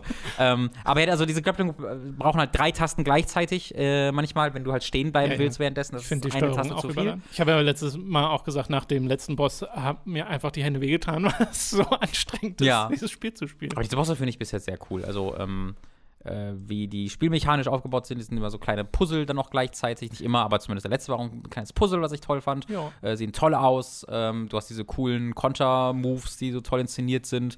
Ähm, schöne Samus- Callbacks bei. Samus ist wirklich cool in dem Samus Spiel. ist so cool. Das mag ich auch sehr. Ja. Okay, schön. Metroid Dread. Äh, also spielst du noch weiter? Auf jeden Fall. Äh, ich spiele das ja, ich kann, also soll ich vielleicht auch mal erwähnen, ich spiele jetzt auf der Nintendo OLED. Stimmt, ja. Ich, weil ich ein Bastard Robin. bin und mir die Nintendo hab mir- gekauft habe und ich mich hasse. Soll ich dir ein Zitat vorlesen? Bitte. Zufällig? Ja, ja, ja, ja. Okay. Weil ich würde doch sagen, die OLED ist, zitiere, die schlechteste Variante eines neuen Modells auf allen Ebenen, die niemand hilft, niemand glücklich macht und preislich auch noch ziemlich frech ist. Stimmt, deswegen habe ich sie mir dann geholt. Wo kam das her? Ich zitiere auch noch mal jemand anderen aus dem gleichen Podcast, aus dem Ja. das andere Zitat kommt. Ja. Obwohl es wahrscheinlich auch sehr viele Leute geben wird, auch Leute, die hart drüber meckern, Ja. die sich das Ding trotzdem holen werden. Wer hat das denn eins gesagt? der Zitate ist von dir, eins von mir. Rat Ach so. Nachdem wir beide von mir gewesen.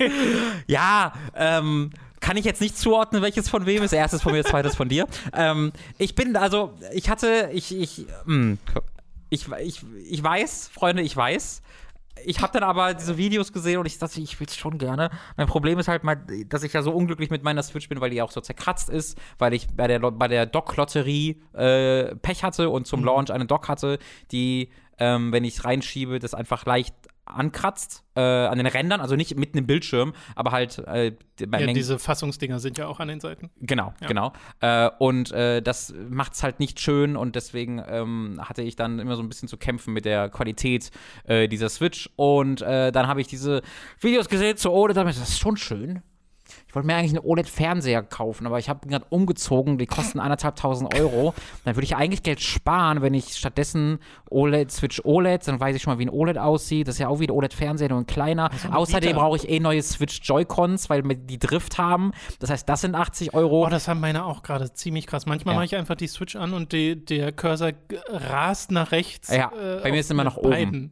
Äh, dann dauert es immer ein bisschen, bis die sich wieder haben. Ich hatte, ich hatte dem mal erzählt, ich habe ja äh, immer noch, lese ich immer, wenn ich mal irgendwie auf einer Zugfahrt bin oder so, ähm, spiele und lese ich äh, Haus in Fata Morgana, das ja, hatte ich dir mal erwähnt. Ja, ja, ähm, da geht, oh wenn du nach Gott, oben, wenn du nach oben drückst, geht ein Menü auf oben und wenn du dann nochmal nach oben bist, wählst du das erste aus, was in diesem Menü ist und das ist zum Kapitelanfang zurückspringen. Und mit der A-Taste drückst du ganz Zeit, um halt die nächsten äh, Dialogzeile zu machen. Und manchmal sagt dieser Analogstick einfach oben Mhm. Und dann geht, der, dann geht das Menü auf und meistens ist es dann okay, weil dann sage ich, ach, okay, und kann zurückdrücken. Aber manchmal sagt er auch oben, oben, oben, oben, oben. Und dann geht, macht er nicht nur das Menü auf, sondern geht auch sofort zum Anfang des Kapitels zurückspringen-Button. Und ich bin gerade im, ich drücke A, weil ich den Dialog ja. da vorne skippe. Und dann drücke ich einfach A und werde zu Anfang des Kapitels geworfen. Und das ist so dumm, dass das ist mir drei, vier Mal passiert. Ähm, hat mich richtig gefreut. Also habe ich da ja quasi quasi 80 Euro gespart schon. Ähm, dann, Wobei die äh, den Rabatt wieder haben können, weil es sind ja keine neuen. Quatsch.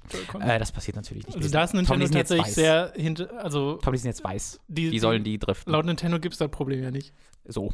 Äh, die Controller sind weiß, die driften nicht. Äh, hab da quasi Geld gespart, keine Kratzer mehr, ein OLED-Fernseher in klein, also diverse Gründe, warum das eine absolut gute Entscheidung war, eine valide Entscheidung. Nee, war dumm, äh, aber es ist, ist, ist ein schöner Bildschirm.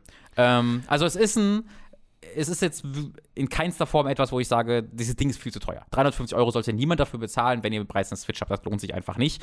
Ähm, aber wenn man ähm, den, den Vergleich tätigt, also man hat die Switch äh, da liegen und dann die Switch OLED liegen, ja. in Kombination mit der, der, diese sehr viel poppigeren, schöneren Farben, in Kombination mit dem größeren Bildschirm, die Switch ist genauso groß, aber die Ränder am, an der ja. Rand des Bildschirms sind sehr viel kleiner, wodurch der Bildschirm schon eine ordentlich größere Größe hat. Ähm, das, macht, das macht schon was her. Man merkt da einen kleinen Unterschied. Man merkt, also das ist jetzt nicht einfach so, ob ich das Gefühl habe, ah, ich habe die normale Switch in der Hand.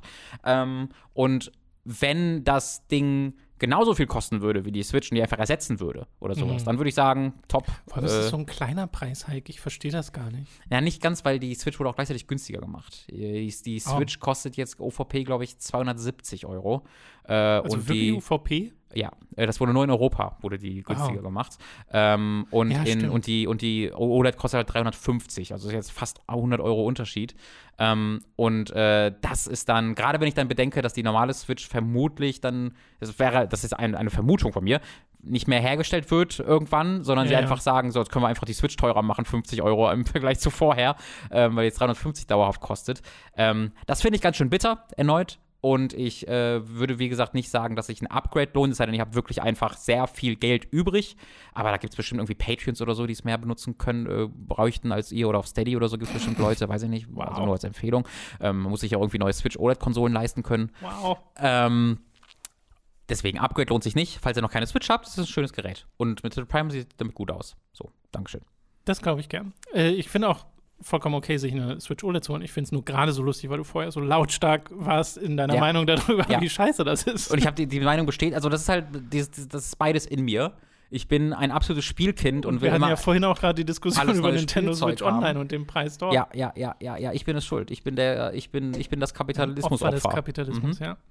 So ist es einfach. So, lass uns doch über weitere Spiele reden, Robin. Ja, gerne. Äh, zum Beispiel habe ich gespielt Demon Slayer, The Hinokami Chronicles auf der PlayStation 5. Das gibt es auch auf PS4, auf den diversen Xboxen und auf dem PC. Xbox divers, die neue nee, Konsole. Ich will nicht immer Xbox One ziehen. Ja, ja, ja, ja sagen. Ähm, und äh, ist ein Spiel von CyberConnect 2. Hey. Und es ist wirklich Demon Slayer, äh, beziehungsweise es ist Naruto Ultimate Ninja Storm, nur jetzt äh, mit Demon Slayer.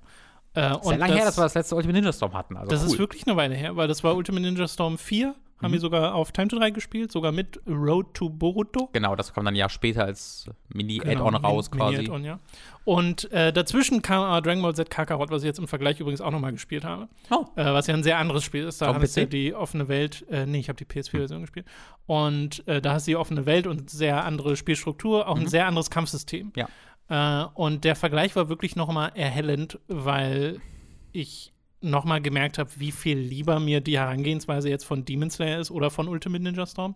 Und dazu muss man sagen, ähm, Demon Slayer habe ich in den letzten Wochen den Anime nachgeholt mhm. und gucke jetzt auch gerade die neuen Folgen, die jeden Sonntag von äh, Staffel 2 erscheinen. Ich wollte fragen, hast du einen Film dazwischen gesehen oder siehst du jetzt so quasi die Ereignisse des Films das erste Mal im Anime? Zweiteres, ich sehe das jetzt okay. im Anime, weil ich habe gelesen, dass das auch leicht erweitert sein soll und zum Beispiel die erste ja, Folge von der Ball. zweiten Staffel ist eine komplett neue Folge mhm. und erst jetzt geht das los, was im Film passiert ist mhm. und dann dachte ich mir, nee, statt, also doppelt gucken will ich das jetzt nicht. Ja. Weil ich hatte kurz überlegt, ob ich den Film äh, auch noch gucke, gucke das mit meiner Freundin zusammen, wir haben da sehr viel Spaß mit.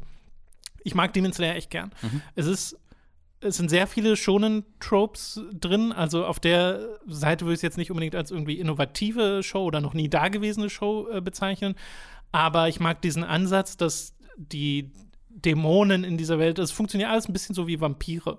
Äh, dass die bei Sonnenlicht Schaden nehmen, ja. dass man ihnen den Kopf abschneiden muss, allerdings mit einer bestimmten Klinge. Ähm, dass äh, Menschen zu Dämonen gemacht werden können. Und dieser, dieser Kern-Twist ist ja, dass äh, Tanjiro, der Hauptcharakter, äh, und seine Schwester Nezuko, deren Familie wird angegriffen von äh, Dämonen und sterben quasi alle. Und äh, Tanjiros Schwester wird zu einer Dämonin. Und er verhindert, dass sie äh, ne, irgendeinen anderen Mensch frisst, weil das machen Dämonen. Sie fressen Menschen und werden dadurch quasi noch dämonischer und aber mhm. auch stärker und so. Und er verhindert das bei ihr und sie ist dann halt so ein Phänomen, dass sie halt freundlich ist, dass sie hm. Äh, andere Menschen nicht angreift. Ähm, und dann lernen sie noch andere Charaktere kennen und du lernst mehr über die Demon Slayer als Organisation und so. Und das ist dann auch nicht alles koscher, aber es ist, äh, finde ich, ein sehr schöner Anime, der vor allem durch seine Charaktere richtig, richtig, richtig viel Spaß macht und sehr, sehr lustig wird teilweise. Und dann auch sehr emotional wird auf der anderen Seite. Und vor allem aber auch super cool wird auf der Kampfseite und der Art und Weise, wie dort Kämpfe inszeniert werden, weil das Ding bei Demon Slayer ist, dass alles über Atmung funktioniert.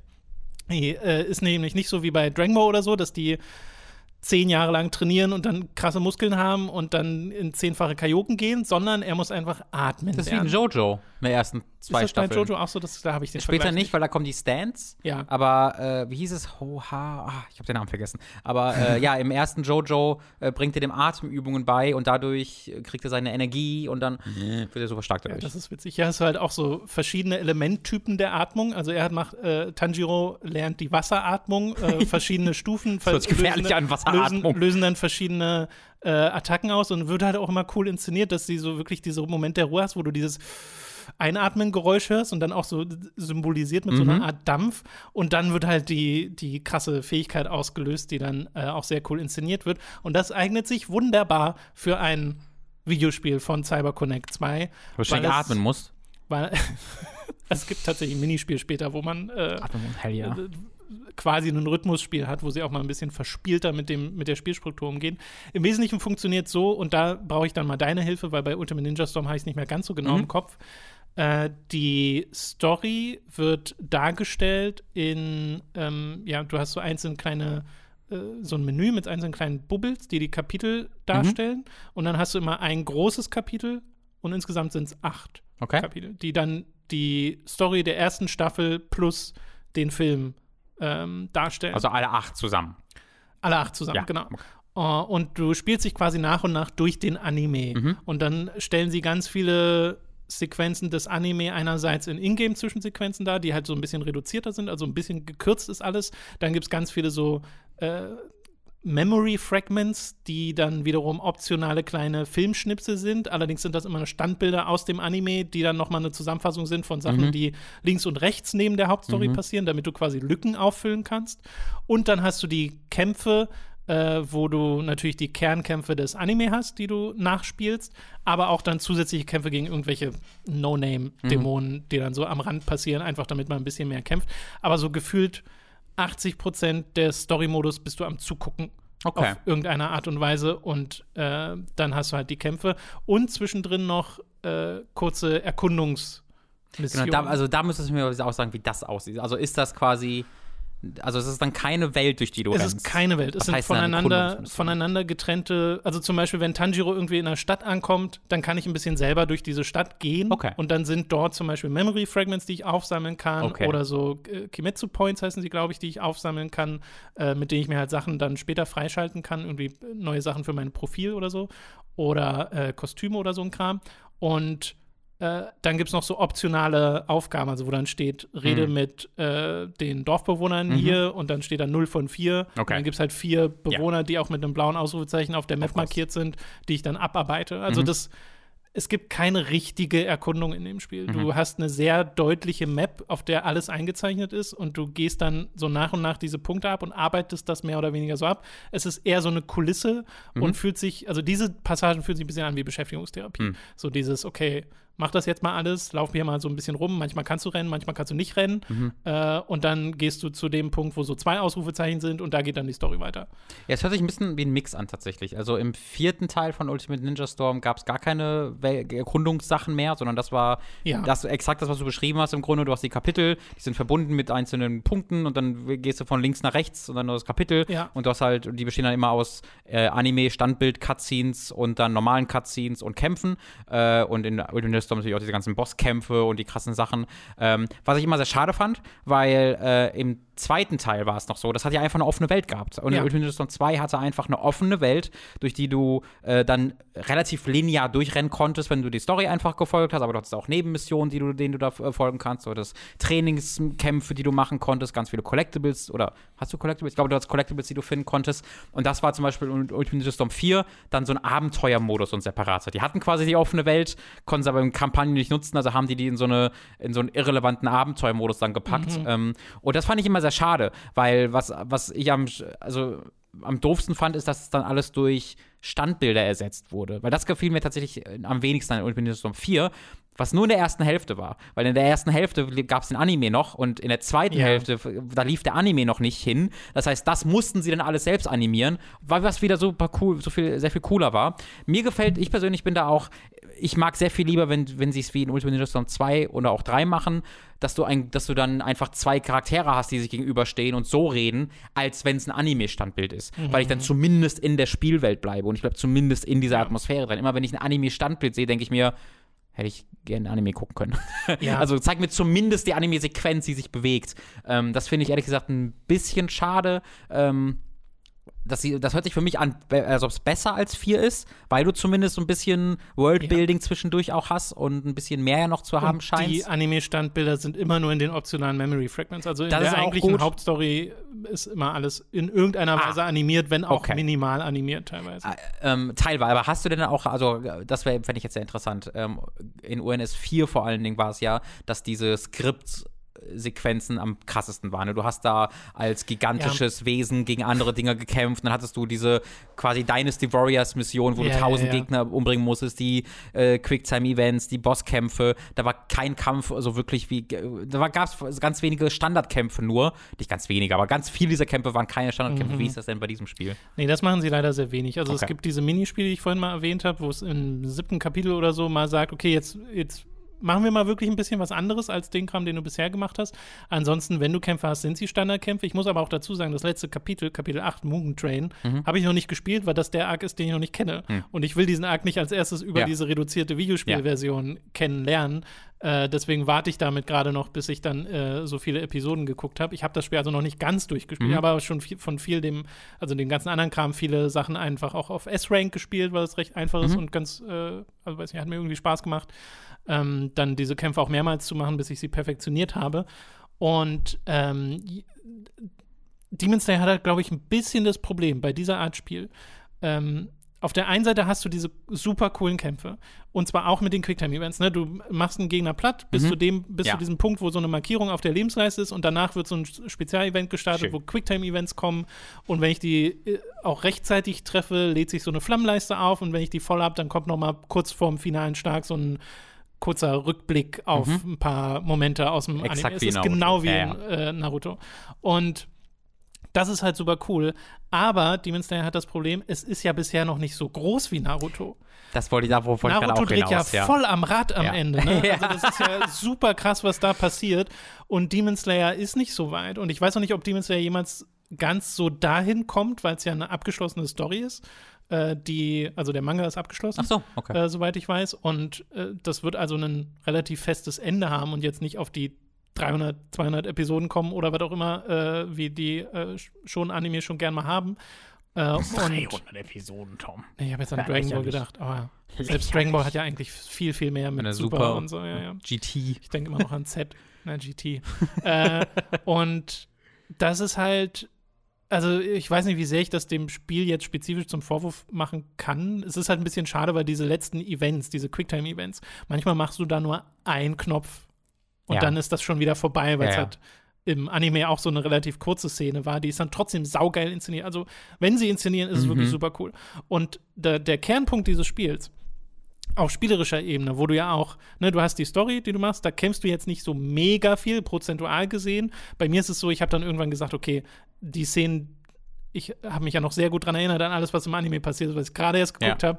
Ich überspringe die Ja. Sachen, die jetzt nicht so äh, spannend finde Ja. und gucke mir dann die besonderen Momente nochmal an und spiele halt die Kämpfe. Deswegen, das ist halt ganz nett. Du kannst auch einfach alles skippen. Oder wenn du zum Beispiel dann einen Kampf nochmal machen willst, kannst du auch sehr spezifisch nur diesen Kampf anwählen auf dieser Storyline und den einfach so oft machen, wie du willst, um ihn äh, auf S-Rank zu spielen. Äh, das ist ganz nice. Aber abgesehen davon hast du halt Versus-Kämpfe, die du auch online machen kannst und so einen Trainingsmodus. Also, der heißt Trainingsmodus, aber eigentlich sind es so Challenges, wo jeder Charakter dir zehn Challenges stellt, wo du unter bestimmten Bedingungen Kämpfe äh, erledigen musst. Irgendwie, es müssen noch 20 Sekunden auf dem Timer sein am Ende, du musst mindestens einen Ultra-Finish machen und so ein Kram. Äh, und die machen mir tatsächlich Spaß, was daran liegt, dass dieses Kampfsystem cool ist. Es ist, glaube ich, sehr auch wieder Naruto. Ne? Du hast diese 3D-Perspektive, Mhm. du rennst wirklich auf einem 3D-Spielfeld und wenn du dann mal anfängst, Kombos zu machen, dann geht die Kamera in so eine Seitenperspektive Ach, und äh, du kannst so ein bisschen, also hast mehr Übersicht über das, was du machst und kannst wirklich Kombos aneinander rein. Und es hat ein Tag-Team-System. Also du bist immer zu zweit unterwegs, hast einmal einen Assist-Knopf und einmal einen Knopf, um die Leute wirklich Genau, reinzuholen. Naruto, mhm. Und wenn du in einer Combo gefangen bist, kannst du auch einmal den Assist äh, aufbrauchen, damit dich der äh, dein Kumpel Mhm. Rausholt aus der Combo. Ja, also genau, habe ich richtig Also, im Kopf. ist, ist es, genau, ist es dann auch so, dass du quasi einen Angriffsknopf hast und äh, ein den Special-Knopf. einen Special-Knopf und Ja. dann den die X- oder Viereck-Taste, die quasi deine Magie-Multiplikator, nicht Multiplikator, die so deine Taste ist, wenn du äh, Magie-Taste plus Schlagen machst, machst du was anderes oder Magie plus Ausweichen machst du was anderes? Nee, Oder ganz so funktioniert das? funktioniert Also du- wie funktioniert das denn, wenn du so eine Superattacke machen willst?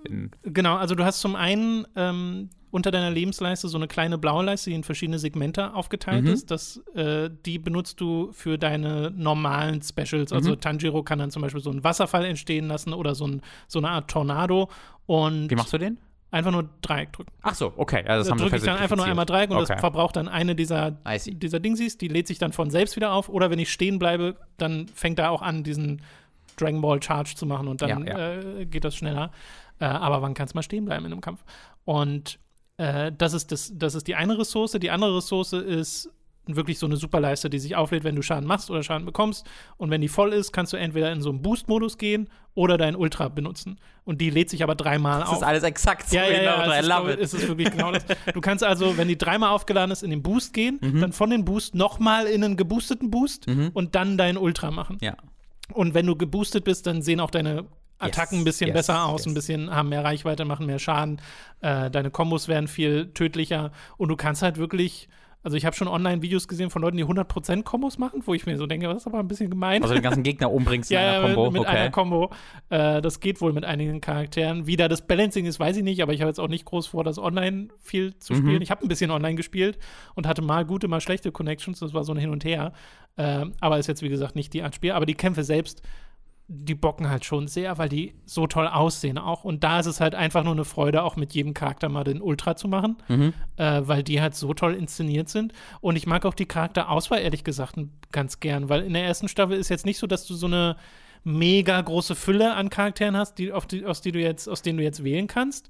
Aber die, die logisch sind, picken sie sich raus, plus noch so ein paar Extras, mit denen ich nicht gerechnet hätte. Es gibt zum Beispiel im ersten äh, oder ja, relativ am Anfang des Anime äh, Sabito und äh, das Mädchen heißt Naruto, nee, keine Ahnung, weiß Kann ich mehr. nicht helfen, leider. Äh, jedenfalls ähm, so ein Charakterpärchen, die eigentlich eine sehr untergeordnete äh, Rolle spielen, aber wichtig für die Story sind, für Tanjiros Geschichte zumindest.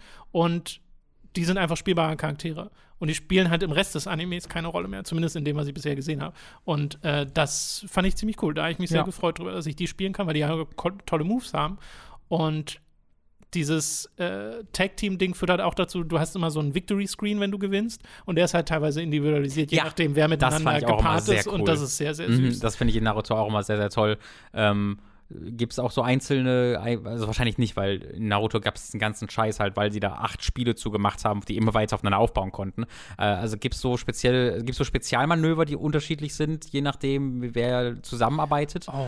Äh, weil manchmal, gibt es so, wenn du so ein spezielles Trio nimmst in Ja, Naruto, ja, ja. die im Anime zusammenarbeiten und dann eine Ultra-Attacke machst, dann haben die eine eigene Ultra-Attacke, die nur als Trio haben. Ich glaube nicht, wenn dann ist mir bisher nicht aufgefallen. Ja, ich habe ja teilweise schon mit Paaren gespielt, die äh, zusammenpassen, aber ich glaube nicht. Okay, okay. Ähm, ja. Es, der, der Vergleich ist allgemein gemein, weil es halt das erste Spiel Natürlich, ist. ja. Du, hier würde es keine 800 Charaktere Es ist geben halt aber auch so witzig, dass das hier von Sega gepublished ist. Ja, super seltsam, uns weil das ja einfach Namco, Ja, Namco-Spiel Namco, genau, nochmal ist. von automatisch davon aus. Ja. Aber ja, ist halt CyberConnect 2 so sehr, wie sie CyberConnect 2 sein könnten. Ich wünschte halt ein bisschen, die Story wäre auch eher das, okay, ich habe eine Welt, die ich irgendwie erkunden kann oder zumindest spielerisch ein bisschen mehr Abwechslung oder ein paar Genau, mehr ich, Freiheiten. ich glaube, hier wäre echt die Chance gewesen, keine Open World zu machen, sondern zu sagen, wir machen hier eine sehr getreue Adaption, weil das Problem bei Naruto war ja auch immer, die haben dann 150 Folgen, die sie in ein Spiel adaptieren Ja. müssen. Das heißt, da da kannst du einfach du, du, drüber skippen Mhm. und da ist dann auch eine Entschuldigung dafür da, für diese äh, Anime-Sequenzen, die Standbilder oder für die Gespräche, die das dann ab, abarbeiten. Du musst es halt machen, um voranzukommen. Ja. Aber jetzt haben sie einen Anime, der dann irgendwie 20, 25 Folgen hat. Ähm, da wäre eigentlich die Chance gewesen, das dann wirklich treu zu adaptieren und eben nicht genau. auf Standbilder oder eben auf äh, lahme Inszenierung zurückzugreifen, sondern das alles so zu inszenieren. Aber da scheint dann vielleicht einfach das, die Zeit und das Budget auch nicht gewollt gewesen zu sein. Äh, Und man weiß halt auch nie, wie der Deal ist mit der Anime-Firma. Also es gibt ja zum Beispiel gerade auch wieder Ja, ja. ziemlich krasse Guidelines von, äh, de, von dem Spielehersteller, wie sie sagen, wie Streamer und so damit umgehen Tom bringt sie in. Lebensgefahr, indem er hier darüber redet. Ja, weil du Ich ganz viel ganze Zeit Stuff so einen nicht, nicht roten Dot auf seinem Kopf. Äh, und das ist sehr bedauerlich. Das hatten wir schon mal bei Killer Kill, wo Ja. wir unser Time 3 Let's Play runternehmen mussten, weil Mhm. wir einfach gesagt haben, nee, wir wollen gar Ihr nichts. könnt doch nicht Killer Kill spoilen. Das ist ja Ja, verrückt. vor allem, es ist doch auch das ist eine eine. alternative, Alternative- Version des seit 33 Jahren veröffentlichten Anime, ja, es ist so strange. man, die man nicht hochladen darf auf YouTube. ähm, In das- keiner Form. Aber, also es sind 26 Folgen plus jetzt die neuen Folgen vom, Ja. die zwei Folgen, die es bisher gibt, vom der zweiten Staffel, beziehungsweise der Film. Äh, und ich glaube auch, dass das gut umsetzbar wäre, einfach als lineares Action-Adventure, Mhm. äh, Ja. ohne dass du jemals in ein Menü zurückgehst. Sure. Weißt du, weil das bricht ja auch Immersion und so. Absolut. Du bist immer wieder so ein bisschen raus. Es ist dadurch sehr videospielig und sehr, es hat ein Schema. Ich würde eine Frage zum Menü. Ja. Ist es das im Kern gleiche Menü, das sich leicht verändert von Kapitel zu Kapitel inklusive der Musik? Ich will wissen, wie sehr es einfach Ultimate Ninja Storm Ich ist. glaube, es ist schon, es hat diesen Pinselstrich quasi. Es ist exakt und da sind diese, da sind die, diese Bubbles drin. Ja, ja. ich glaube, es ist das Und in, in UNS4 ist es so, dass dann je, mit jedem weiteren Kapitel ist ein weiteres Musikinstrument im Hintergrund, das gespielt wird. und ich diese jetzt nicht. Fahr- und die, das Menü Demon- verändert sich Demon leicht. Slayer hat tatsächlich richtig tolle Musik. Also Ja. sowohl Spiel als auch Anime. Und ich gehe davon aus, dass es gut aussieht, weil es ein es sieht Cyberconnect-Spiel fantastisch ist. aus. Ja. Es, ist, äh, es läuft mit 30 Frames die Sekunde auf der PS5. Es Mhm. soll noch ein Performance-Patch kommen, äh, Post-Release.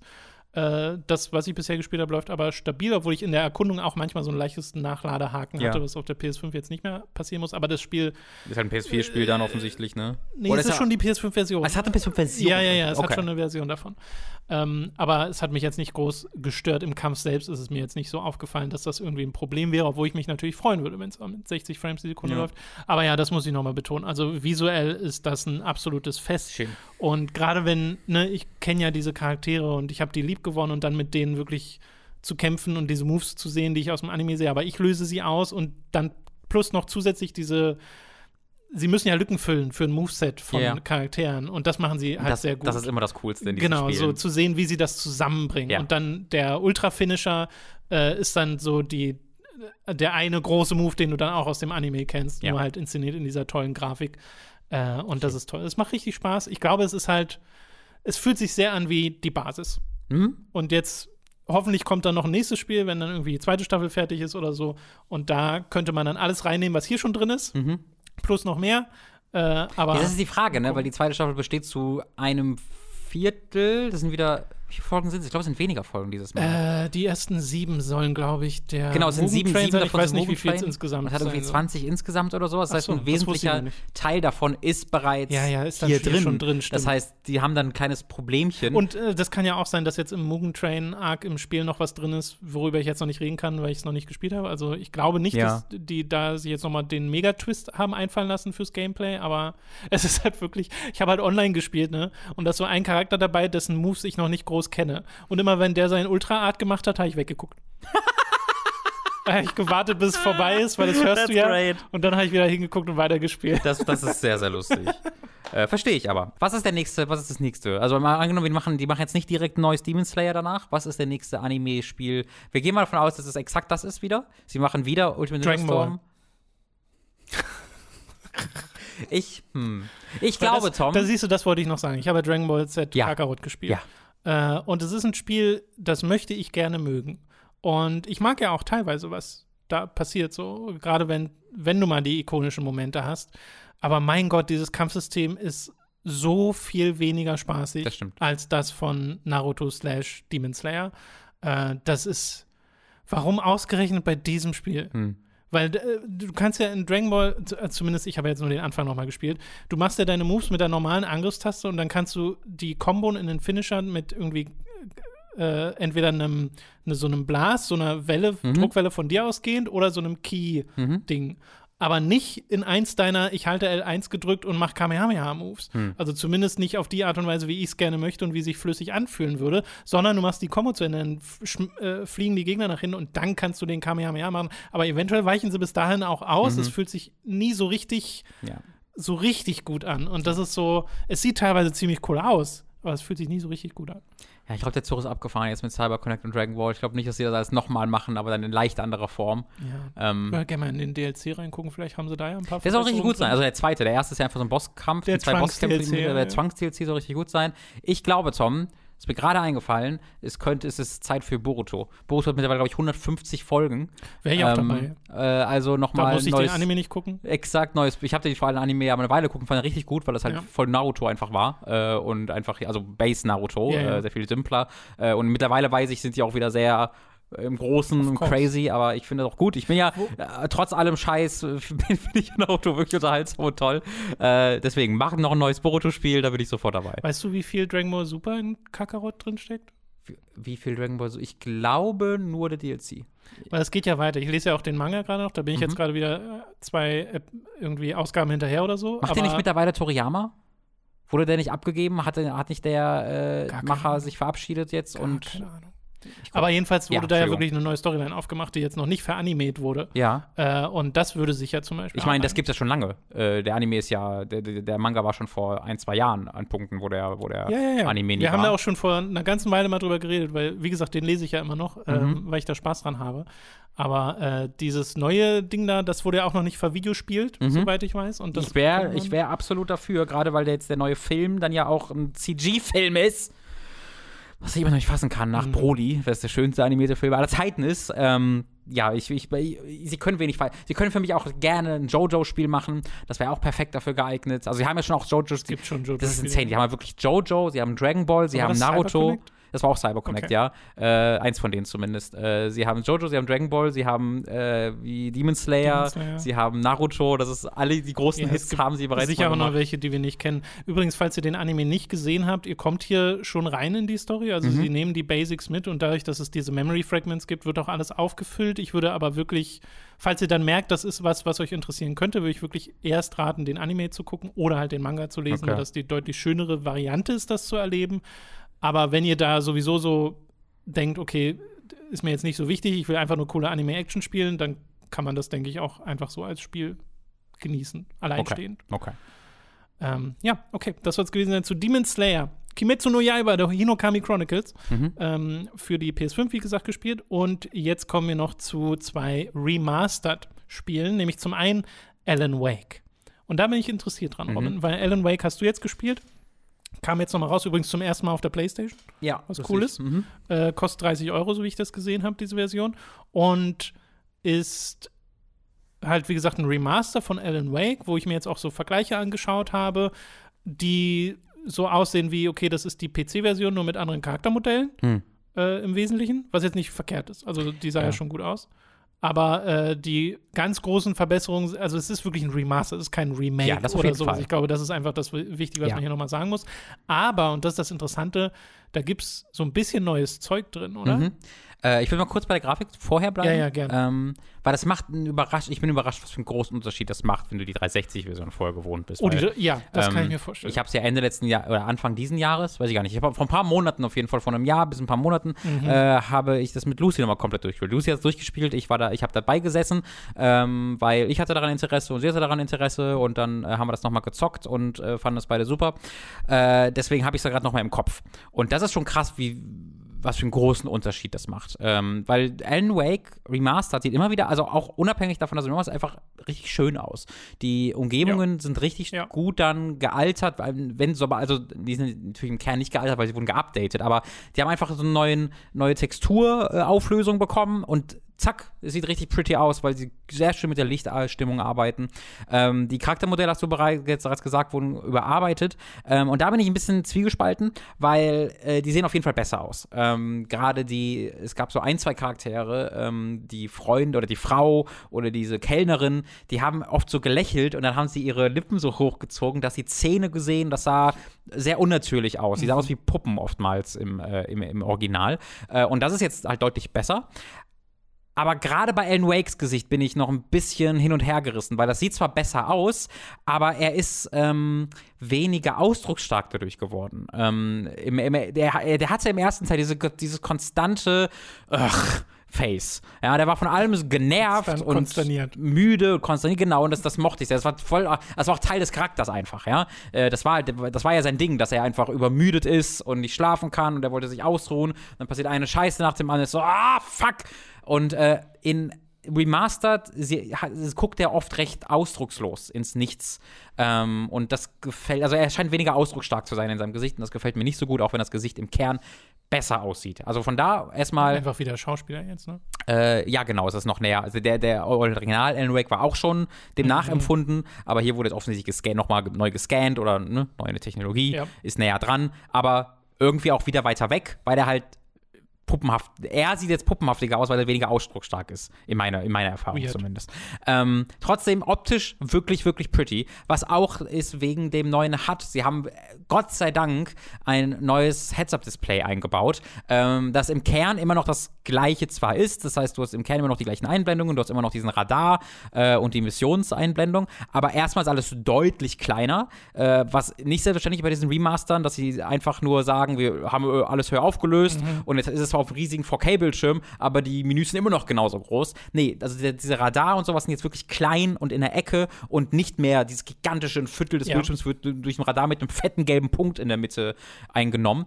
Äh, Im Original Alan Wake waren auch alle Button also diese, diese, diese Einblendungen, welche Knöpfe du drücken musst, waren immer in den, war farbig mit den entsprechenden Buttons auf dem Controller. Das heißt, du hast ganz oft so ein rotes B oder so ein grünes A, was total nicht in die, also es passt gar nicht in die Atmosphäre dieses Spiels rein. Ähm, und das haben sie alles angepasst. Das ist alles jetzt sehr viel neutraler und auch wieder sehr viel kleiner.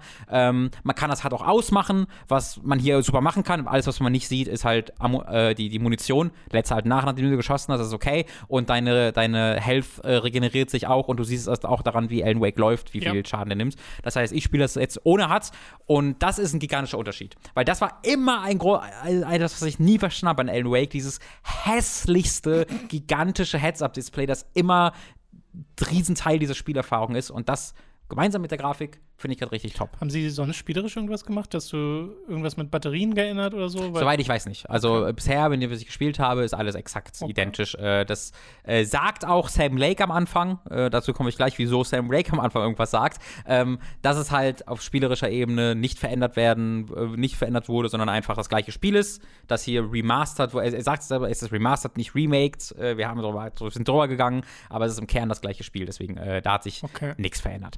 Ähm, ich weiß auch nicht. Kommt der am Anfang so an wie David Cage oder was? Oh, wir- das wäre das wär schön. Nein, aber das ist dieser teilweise dieser neue Content, den du gerade erwähnt hast, ähm, den ich, der mich gerade so völlig begeistert.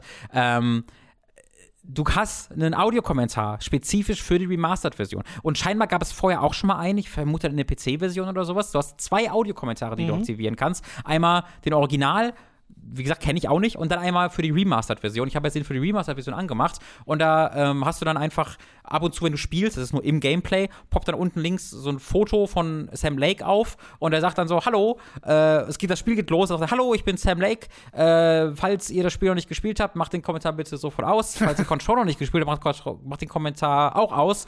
Weil ich mache jetzt was, was man nicht machen sollte als Creator. Und ich werde euch einfach alles spoilen. Und ich werde über Mysterien reden. Ich werde darüber reden, was ich mir gedacht habe oh und Gott. einfach alles hier. Aber er alleine. Alles mal auf. Er ist alleine, okay. ja. Aber also das hat mich sofort so gehypt, weil da bin ich voll für zu haben. Na, er sagt auch, und das sind meine Interpretationen, das, das ist nicht allgemeingültig, wenn ihr was anders seht, ist es absolut genauso gültig, äh, aber ich möchte gerne mal einfach dann teilen, was ich mir dabei gedacht habe. Für einen Autoren ist das eine sehr schöne Einstellung. Ja, und ich liebe das. Also, ich, äh, ne, dass der einerseits sagt, falls ihr es anders seht, it's fine, so ja. jeder wie er mag, aber das habe ich mir dabei gedacht, finde ich super. Ähm, und Schnitt zu David Cage. Finde ich halt super. Äh, bisher gab es noch diese großen Spoiler nicht, weil ich bin einfach noch nicht so weit im Spiel und ja, das wird dann halt ja, eher ja, äh, später relevant werden. Aber Sam äh, Alan Wake hat ja Cliffhanger und offene Sachen und sowas, deswegen ist es perfekt für. Und äh, dann hat es aber auch äh, neue Cutscenes, die extern anguckbar sind, ähm, weil es sind QR-Codes so im Spiel äh, versteckt und also du, du kannst auf so ein Whiteboard gucken und da gibt dann einfach ein QR-Code dran. Äh, und den habe ich halt gescannt und dann bin ich auf, eine YouTube, auf ein YouTube-Video gekommen, mhm. das Remedy vor vier Monaten hochgeladen und auf ungelistet gestellt hat, was einfach eine neue Live-Action-Sequenz mit Alan Wake ist. Wo ich so, oh, oh mein also Gott. ein bisschen ein AR-Spiel ja, mit drin. Ich, das liebe ich so sehr. Äh, auf Twitter hat jemand geschrieben und ich glaube, das könnte gut sein, dass es vermutlich, ich habe ich hab das noch nicht verglichen, aber es kann sehr gut sein, dass das einfach eine Cutscene ist, die aus Control stammt, weil Alan Wake kommt da ja auch vor, äh, und du siehst den aber nie so richtig und äh, da sitzt er auch an seinem Schreibtisch und tippt und redet währenddessen und hier ist es auch eine Sequenz, wo er an seinem Schreibtisch sitzt und redet. Also die Vermutung ist gerade, äh, dass das eine Sequenz ist aus Control, die sie neu synchronisiert haben. Weißt du? Weil die einfach die mhm. Sequenz und er redet ja einfach als Erzähler drüber, hätte man sie einfach machen können. Ähm, aber allein das finde ich großartig, äh, dass ich da so eine neue, neue Alan Wake-Kram bekomme. Ja. ja. Also ich finde als Remastered-Paket echt ein schönes Ding. Also ja. gemeinsam mit dem, den, den, den, dem überarbeiteten HUD, den neuen Gesichtern, auch wenn mir Alan Wakes persönlich nicht so gut gefällt, aber insgesamt ist es ein Upgrade auf jeden Fall. Äh, dem Audiokommentar und an dem, da geht mein Fanboy-Herz tatsächlich gerade sehr, sehr auf. Das ist ja das Optimum, was ein Remaster eigentlich ja. machen kann. Ne? Eher würde ich von einem Remake erwarten, dass wirklich Sachen auch geändert Auf jeden werden. Fall, ja. Und geändert wird ja hier per se nichts. Mhm. Ne? Also das ist eigentlich ziemlich smart zu sagen, okay, wir machen diese AR-Boni-Dinger hier rein, die aber nicht mit dem Hauptspiel konkurrieren mhm. oder das irgendwie verfälschen oder so. Zumindest von dem, was du bis jetzt Ich habe genau, ich habe davon erst ein Video ja, gesehen ja. und das war jetzt auch überhaupt keins. Es hat mir jetzt keinen Plot verraten oder so. Das war einfach hier ist eine weitere zwei. Minuten Sequenz, wo Alan Wake Dinge sagt, aber das reicht mir ja. Der muss, der kann, der könnte einfach Lirum Larum Epsum Sepsum sagen. Äh, aber weil ich diese Stimme und diesen Charakter so liebe, reicht mir das schon. Ähm, und mehr ist es, mehr ist es gerade noch nicht. Ich weiß nicht, ob es dann noch mehr wird.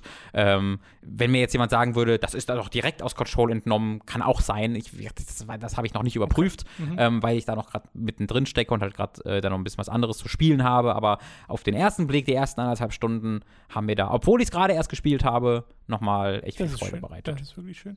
Ja, ich habe es ja, also zuletzt habe ich es halt gespielt, als wir es bei Time to dreimal gespielt mhm. haben. Äh, das war meine letzte, mein letztes Erlebnis, aber da haben wir es ja auch nicht durchgespielt, nee. deswegen ähm, wäre eigentlich auch mal wieder Zeit, aber momentan zu viel anderes. Mhm. Äh, Crisis, die mhm. Remastered Trilogy ist jetzt erschienen, weil jetzt auch Crisis 2 und 3 remastered wurden. Zu 1 gab es ja bereits eine mhm. Remastered-Version seit einer ganzen Weile.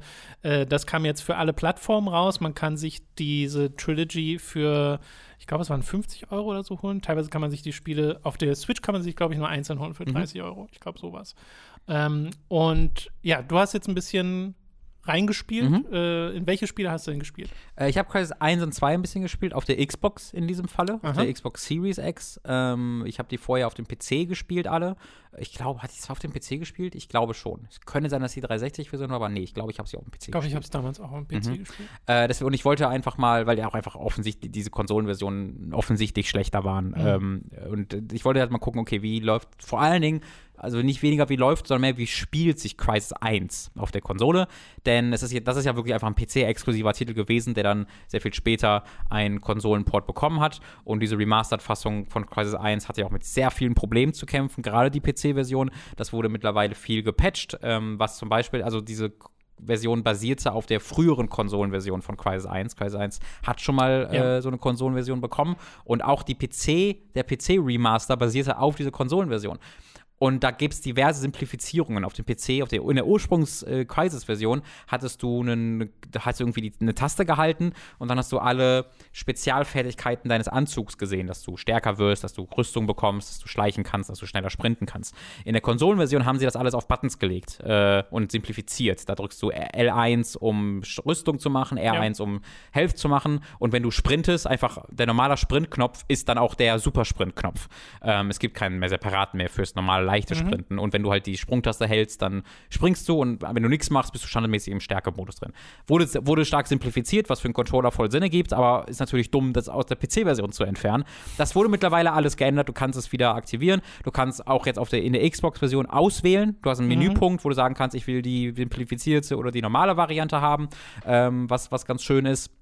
Sie haben auch das Level wiederhergestellt. Es gab so ein Flugzeuglevel aus dem Ursprungsspiel, was Stimmt, einfach ja, rausgelöscht ja, wurde aus der Remastered-Fassung, was un also wirklich. Ja, weil es in der Konsolenversion damals Weil es in dieser Konsolenversion damals nicht drin war, genau. Aber unvorstellbar in einem Remastered-Version sowas zu machen. Äh, wurde auch wieder hinzugefügt. Ähm, also alles ganz nett. Äh, man merkt aber immer noch sehr, dass, dass Crisis 1 ein PC-Spiel im Kern ist. Man merkt daran, wie es sich steuert, wie man, wie man ballert, wie man Dinge aufhebt. Alles ist ein bisschen kleinteilig. Mhm. Es ist, äh, wir haben im letzten Hooked on Topic Cast darüber geredet. Man merkt immer sehr gut, wenn ein Shooter ein PC-Spiel mal war oder als gedacht war als PC-Spiel, dass du Munition immer einzeln aufheben musst. Das ist auch hier der Fall. Ja. Äh, du musst immer auf den Boden gucken und nach der Waffe gucken und dann steht da X und dann hebst du die Waffe auf und dann hast du neue Munition, was im PC sehr viel einfacher ist. Ähm, und das Ballern fühlt sich nie so richtig perfekt an. Also es funktioniert alles gut und es sieht auch super aus. Immer noch crazy, wie gut Crisis 2021 mhm. aussieht, wie cool es ist, wenn die Gebäude zerspringen, dank der Physik. Ähm, auch wenn die Physik zumindest im Original-Reason ein bisschen zurückgefahren wurde im Vergleich zum, äh, also im Original Reese's Remasters im Vergleich zum Original-Originalspiel. Äh, aber äh, das, da habe ich so auch eine Stunde reingeguckt und hatte keine technischen Probleme und fand echt schön, da noch mal reinzuspielen, weil ich habe das seit dem Release damals nicht mehr richtig gespielt. 2007 kam das, glaube ich, raus oder so. Irgendwas um die ich Ecke rum. Äh, und äh, das hat mir, ich, ich habe hab Crisis super gern gemocht. Äh, wirklich sehr, sehr, sehr gerne. Für mich nie ganz an Far Cry rangekommen, aber trotzdem einer der besten Shooter, die ich da gespielt habe. Nicht an Far Cry rangekommen? Nee, Far Cry, Far Cry hat einen ganz speziellen Platz in meinem Herzen. Das war für mich so mein, weil ah. Crisis halt so sehr nochmal Far Cry war äh, konnte es dann nicht diesen absoluten Wow-Faktor, den 2004 Far Cry auf mich ausgeübt hat mit seinen offenen Welten und seiner KI, die so genial war. Ja, ich habe Far Cry nur gespielt, bis die Monster kamen. Mhm. Äh, und da, da hat es mich ja dann sehr verloren. Okay. Aber Crisis fand ich da immer deutlich besser. 2007 ist übrigens richtig. 2007 okay. kam Crisis, dann 2008 Crisis Warhead, dieses Ja, das gibt's leider nicht, weil das ist super. Äh, das habe ich damals auch gespielt, mhm. habe ich auch als gut im Kopf. Und dann 2011 kam Crisis 2. Ja. Und 13 Crisis 3. Genau, und 3 ist natürlich auch in der Trilogie drin, das habe ich aber noch nicht gespielt. Ich habe auch Crisis 2 gespielt. Äh, und da ist tatsächlich, also da ist eigentlich nicht mehr passiert, aber es sieht ein bisschen aus, als ob es mehr passiert ist, weil sie haben sehr grundsätzlich den, den ähm, Farbfilter überarbeitet. Äh, Crisis 2 äh, das haben die Entwickler selbst gesagt, ist, war sehr von diesem J.J. Abrams Star Trek-Look so mhm. inspiriert. Das heißt, es war alles äh, sehr, also ich glaube, es war sehr bläulich äh, in, in Crisis 2. Ja. Ähm, also sehr unnatürlich alles was überhaupt gar nicht schlimm sein muss. Ich bin ein sehr großer Freund davon, tatsächlich auch durchaus gerne mit vielen Farbfiltern zu arbeiten und das muss nicht natürlich aussehen. Äh, ich finde das komplett fein, aber in Crisis 2 wirkt es immer ein bisschen aufgesetzt. Ja. Also ich weiß noch, dass, als ich damals Crisis 2 gespielt habe, dass das auch damals in meinem Kopf als ein sehr gut aussehendes Spiel abgespeichert wurde. Ich weiß aber auch, dass es die Kontroverse gab, weil halt viele Features fehlten aus dem. Ja, also genau, es sah großartig aus, aber es war halt eines, ein, das Crisis 2 wurde halt als gleichzeitiger Konsolen-Release entwickelt und ja. deswegen hast du halt hier, ne? Hier ist es so, dass diese ähm, Auswahl der Kräfte des Anzugs ja. sind simplifiziert und die bleiben auch im Remaster simplifiziert, weil das Spiel einfach darum aufgebaut wurde. Mich hat das tatsächlich nie gestört. Ähm, es war auch linearer. Es war ein bisschen linearer, genau. Ähm, ich finde aber nicht, dass das, also ich, ich, ich mochte damals Crisis 2 lieber, noch lieber als Crisis 1. Ich weiß noch, da war ich, glaube ich, schon bei Giga. Wann, oh. wann hast du gesagt, 2011 kam das raus? Also wir ja. hatten auf jeden Fall einen Test bei Giga. Ja, also ich hatte das, glaube ich, dann gespielt, kurz bevor mhm. ich zu Giga kam. Äh, aber äh, David mochte das, glaube ich, auch ja super gern. Ich wenn ich mich richtig und du ja auch. Und wir hatten da mal ein paar Mal drüber geredet. Und das war eines meiner Lieblingsspiele dieses Jahres. Ich habe das ja. richtig geliebt. Äh, und da merkt man aber auch an der Konsolenversion, wenn ich das auf der Xbox spiele, dass sich das besser anfühlt. Äh, man merkt, mhm. dass dieses Spiel mit dem Controller im Gedanken, zumindest im Hinterkopf, äh, entwickelt wurde. Es fühlt sich alles wesentlich natürlicher an, wenn du ballerst, einfach wenn die, wie die äh, Beschleunigung des Analogsticks des Zielens funktioniert. Das fühlt sich einfach alles ein bisschen besser an. Ähm, so oder so sind das aber äh, weniger aufregende Remasters als Alan Wake für mich, einfach weil es nicht Alan Wake ist. Gibt es da denn irgendwas mit irgendwie Raytracing oder sowas gemacht? Äh, das ist ganz lustig. Das gibt's im ersten Teil, aber nicht mehr im zweiten und dritten Teil, weil der erste Teil so viele Probleme gemacht hat, auch in der Konsolenversion, die Performance. Ich habe das selbst noch nicht ausprobiert, aber ähm, wenn ich, ich habe mir die Digital Foundry Videos dazu angeguckt und der erste Teil hatte halt voll Probleme mit dem Raytracing-Modus, mhm. auf auch auf den großen Konsolen und deswegen hat der zweite Teil das einfach nicht mehr. Äh, da da gibt es kein Raytracing ja tatsächlich. Ähm, das sind der zweite hat so viele ähm, Häuser, Gläserfronten, da ja, würde ja. sich das so gut eignen. Äh, ich, ich, zumindest auf der Konsole. Ich glaube, auf dem PC gibt es die immer noch, äh, die Raytracing. Würde mich zumindest so. wundern. Das weiß ich nicht. Das könntest du vielleicht gleich mal ganz kurz googeln ob Crisis 2 und 3 auf den Remastered in der PC noch Raytracing hat. Äh, auf der Xbox gibt es das jedenfalls nicht. Äh, und ich würde sagen, die Remastered sind sehr unaufgeregte Remasters, ähm, die nicht so viel jetzt verbessern. Ich glaube, wenn ihr das damals auf dem PC gespielt habt, dann seid ihr immer noch mit den PC-Releases immer noch gut beraten. Ähm, aber falls ihr das nun mal äh, auf der Xbox 360 oder PS3 damals gespielt habt, dann sind das, glaube ich, Release oder gar nicht gespielt habt, dann sind das Releases, die man sich, glaube ich, wirklich mal geben kann. Äh, ist ja auch auf der Switch, da sind es dann so ein bisschen die Ursprungsversionen quasi. Wieder. Also so wie es aussieht, hat es auf dem PC Raytracing. Okay, schön. Ja. Hätte mich jetzt irgendwie auch gewundert, wenn nicht. Ja. Ja, bei mir ist Crisis irgendwie ist da das Interesse heute nicht mehr so ganz da. Versteh also für den gut. ersten Teil noch am ehesten. Ähm, den zweiten habe ich zwar damals auch als Spiel im Kopf, das ich, mit dem ich Spaß hatte, aber so gar nicht als Spiel, das mir im Kopf geblieben ist. Mhm. Also ich bei der Story ja sowieso nicht, weil da Crisis, ja. ich glaube, das ist, ist generell nicht so das Ding. Aber auch so von den Momenten, ich finde, Crisis 2 ist sehr ein Shooter seiner Zeit. Hm. Crisis 3 auch wo du dann den Bogen bekommst. Weil Dafür in dem Jahr hatte ich Bei Crisis 2, 3 sehe ich, da würde ich das noch mehr für mich sehen als bei 2. 2 war für mich noch zu einzigartig. Ja. Ähm, noch zu. Ja, möglich. Vielleicht habe ich es auch falsch im Kopf. Also, wie gesagt, ja. das ist ja eine sehr alte Erinnerung, die ich ja, da ja. versuche abzurufen. Bei mir ja genauso. Deswegen, ich kann nur, ich weiß nur, wie beeindruckt ich damals davon war und wie cool ich es fand. Ähm, wäre eigentlich noch mal wert, das noch mal neu sich anzugucken. Aber ich weiß auch nicht, also ich würde jetzt lieber auch erstmal in Alan Wake noch mal mehr reingucken. Mhm. Äh, und dann gibt es natürlich ja, noch ein paar neue Spiele auch, die da. Wenn ich die Wahl hätte, würde ich auch eher zu Alan Wake ja. äh, gehen. Okay, super. Da haben wir doch wieder einiges gehabt äh, diese Woche. Das, damit sind wir am Ende dieses Podcasts angekommen. Ihr könnt uns unterstützen auf Patreon und auf Steady, wo es uns sehr freuen würde. Ab 5 Euro gibt es da Zugriff auf alle exklusiven Inhalte, wie zum Beispiel den von dir und auch schon in der Werbung kurz angesprochenen Hooked on Topic Podcast, wo wir über unsere Spiele des Jahres 2013 reden. Spoiler, Crisis 3 ist nicht dabei. Äh, Entschuldigung. Ja, Entschuldigung. Und ab 10 werdet ihr zu Feedback-SupporterInnen, könnt an Votings und Co. teilnehmen. Ab 25 zu, werdet ihr zu Podcast-ProduzentInnen und werdet namentlich hier im Podcast erwähnt. Wir bedanken uns jetzt nämlich bei den folgenden Podcast-ProduzentInnen.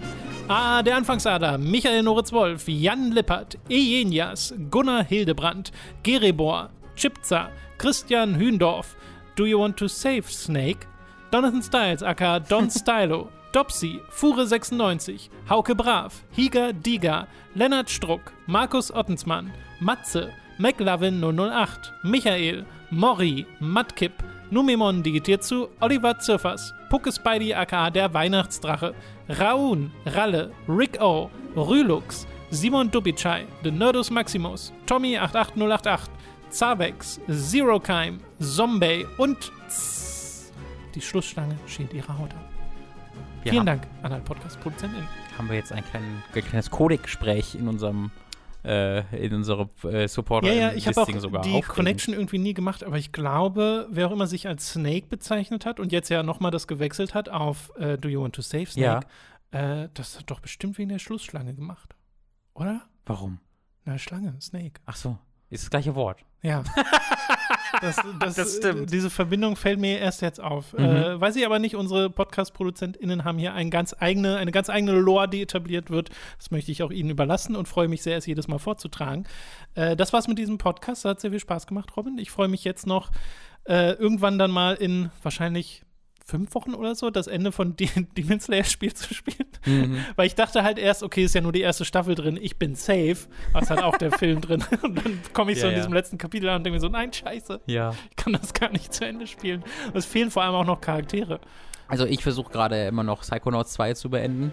Ja. Äh, da bin ich aber auch, da freue ich mich drauf, äh, dass ich das, äh, glaube ich, demnächst habe und wieder mal hier im Podcast, falls ihr euch das Ich dann schon wieder alles fragt, wo vergessen. das bleibt. so, muss es nochmal durchspielen, Stelltop. Ach, so, so ein Scheiß, muss ich Psychonauts Ach. Mensch. Äh, nun gut, das soll es gewesen sein mit diesem Podcast. Wir hören uns in der nächsten Woche. Bis dahin. Tschüss. Tschüss.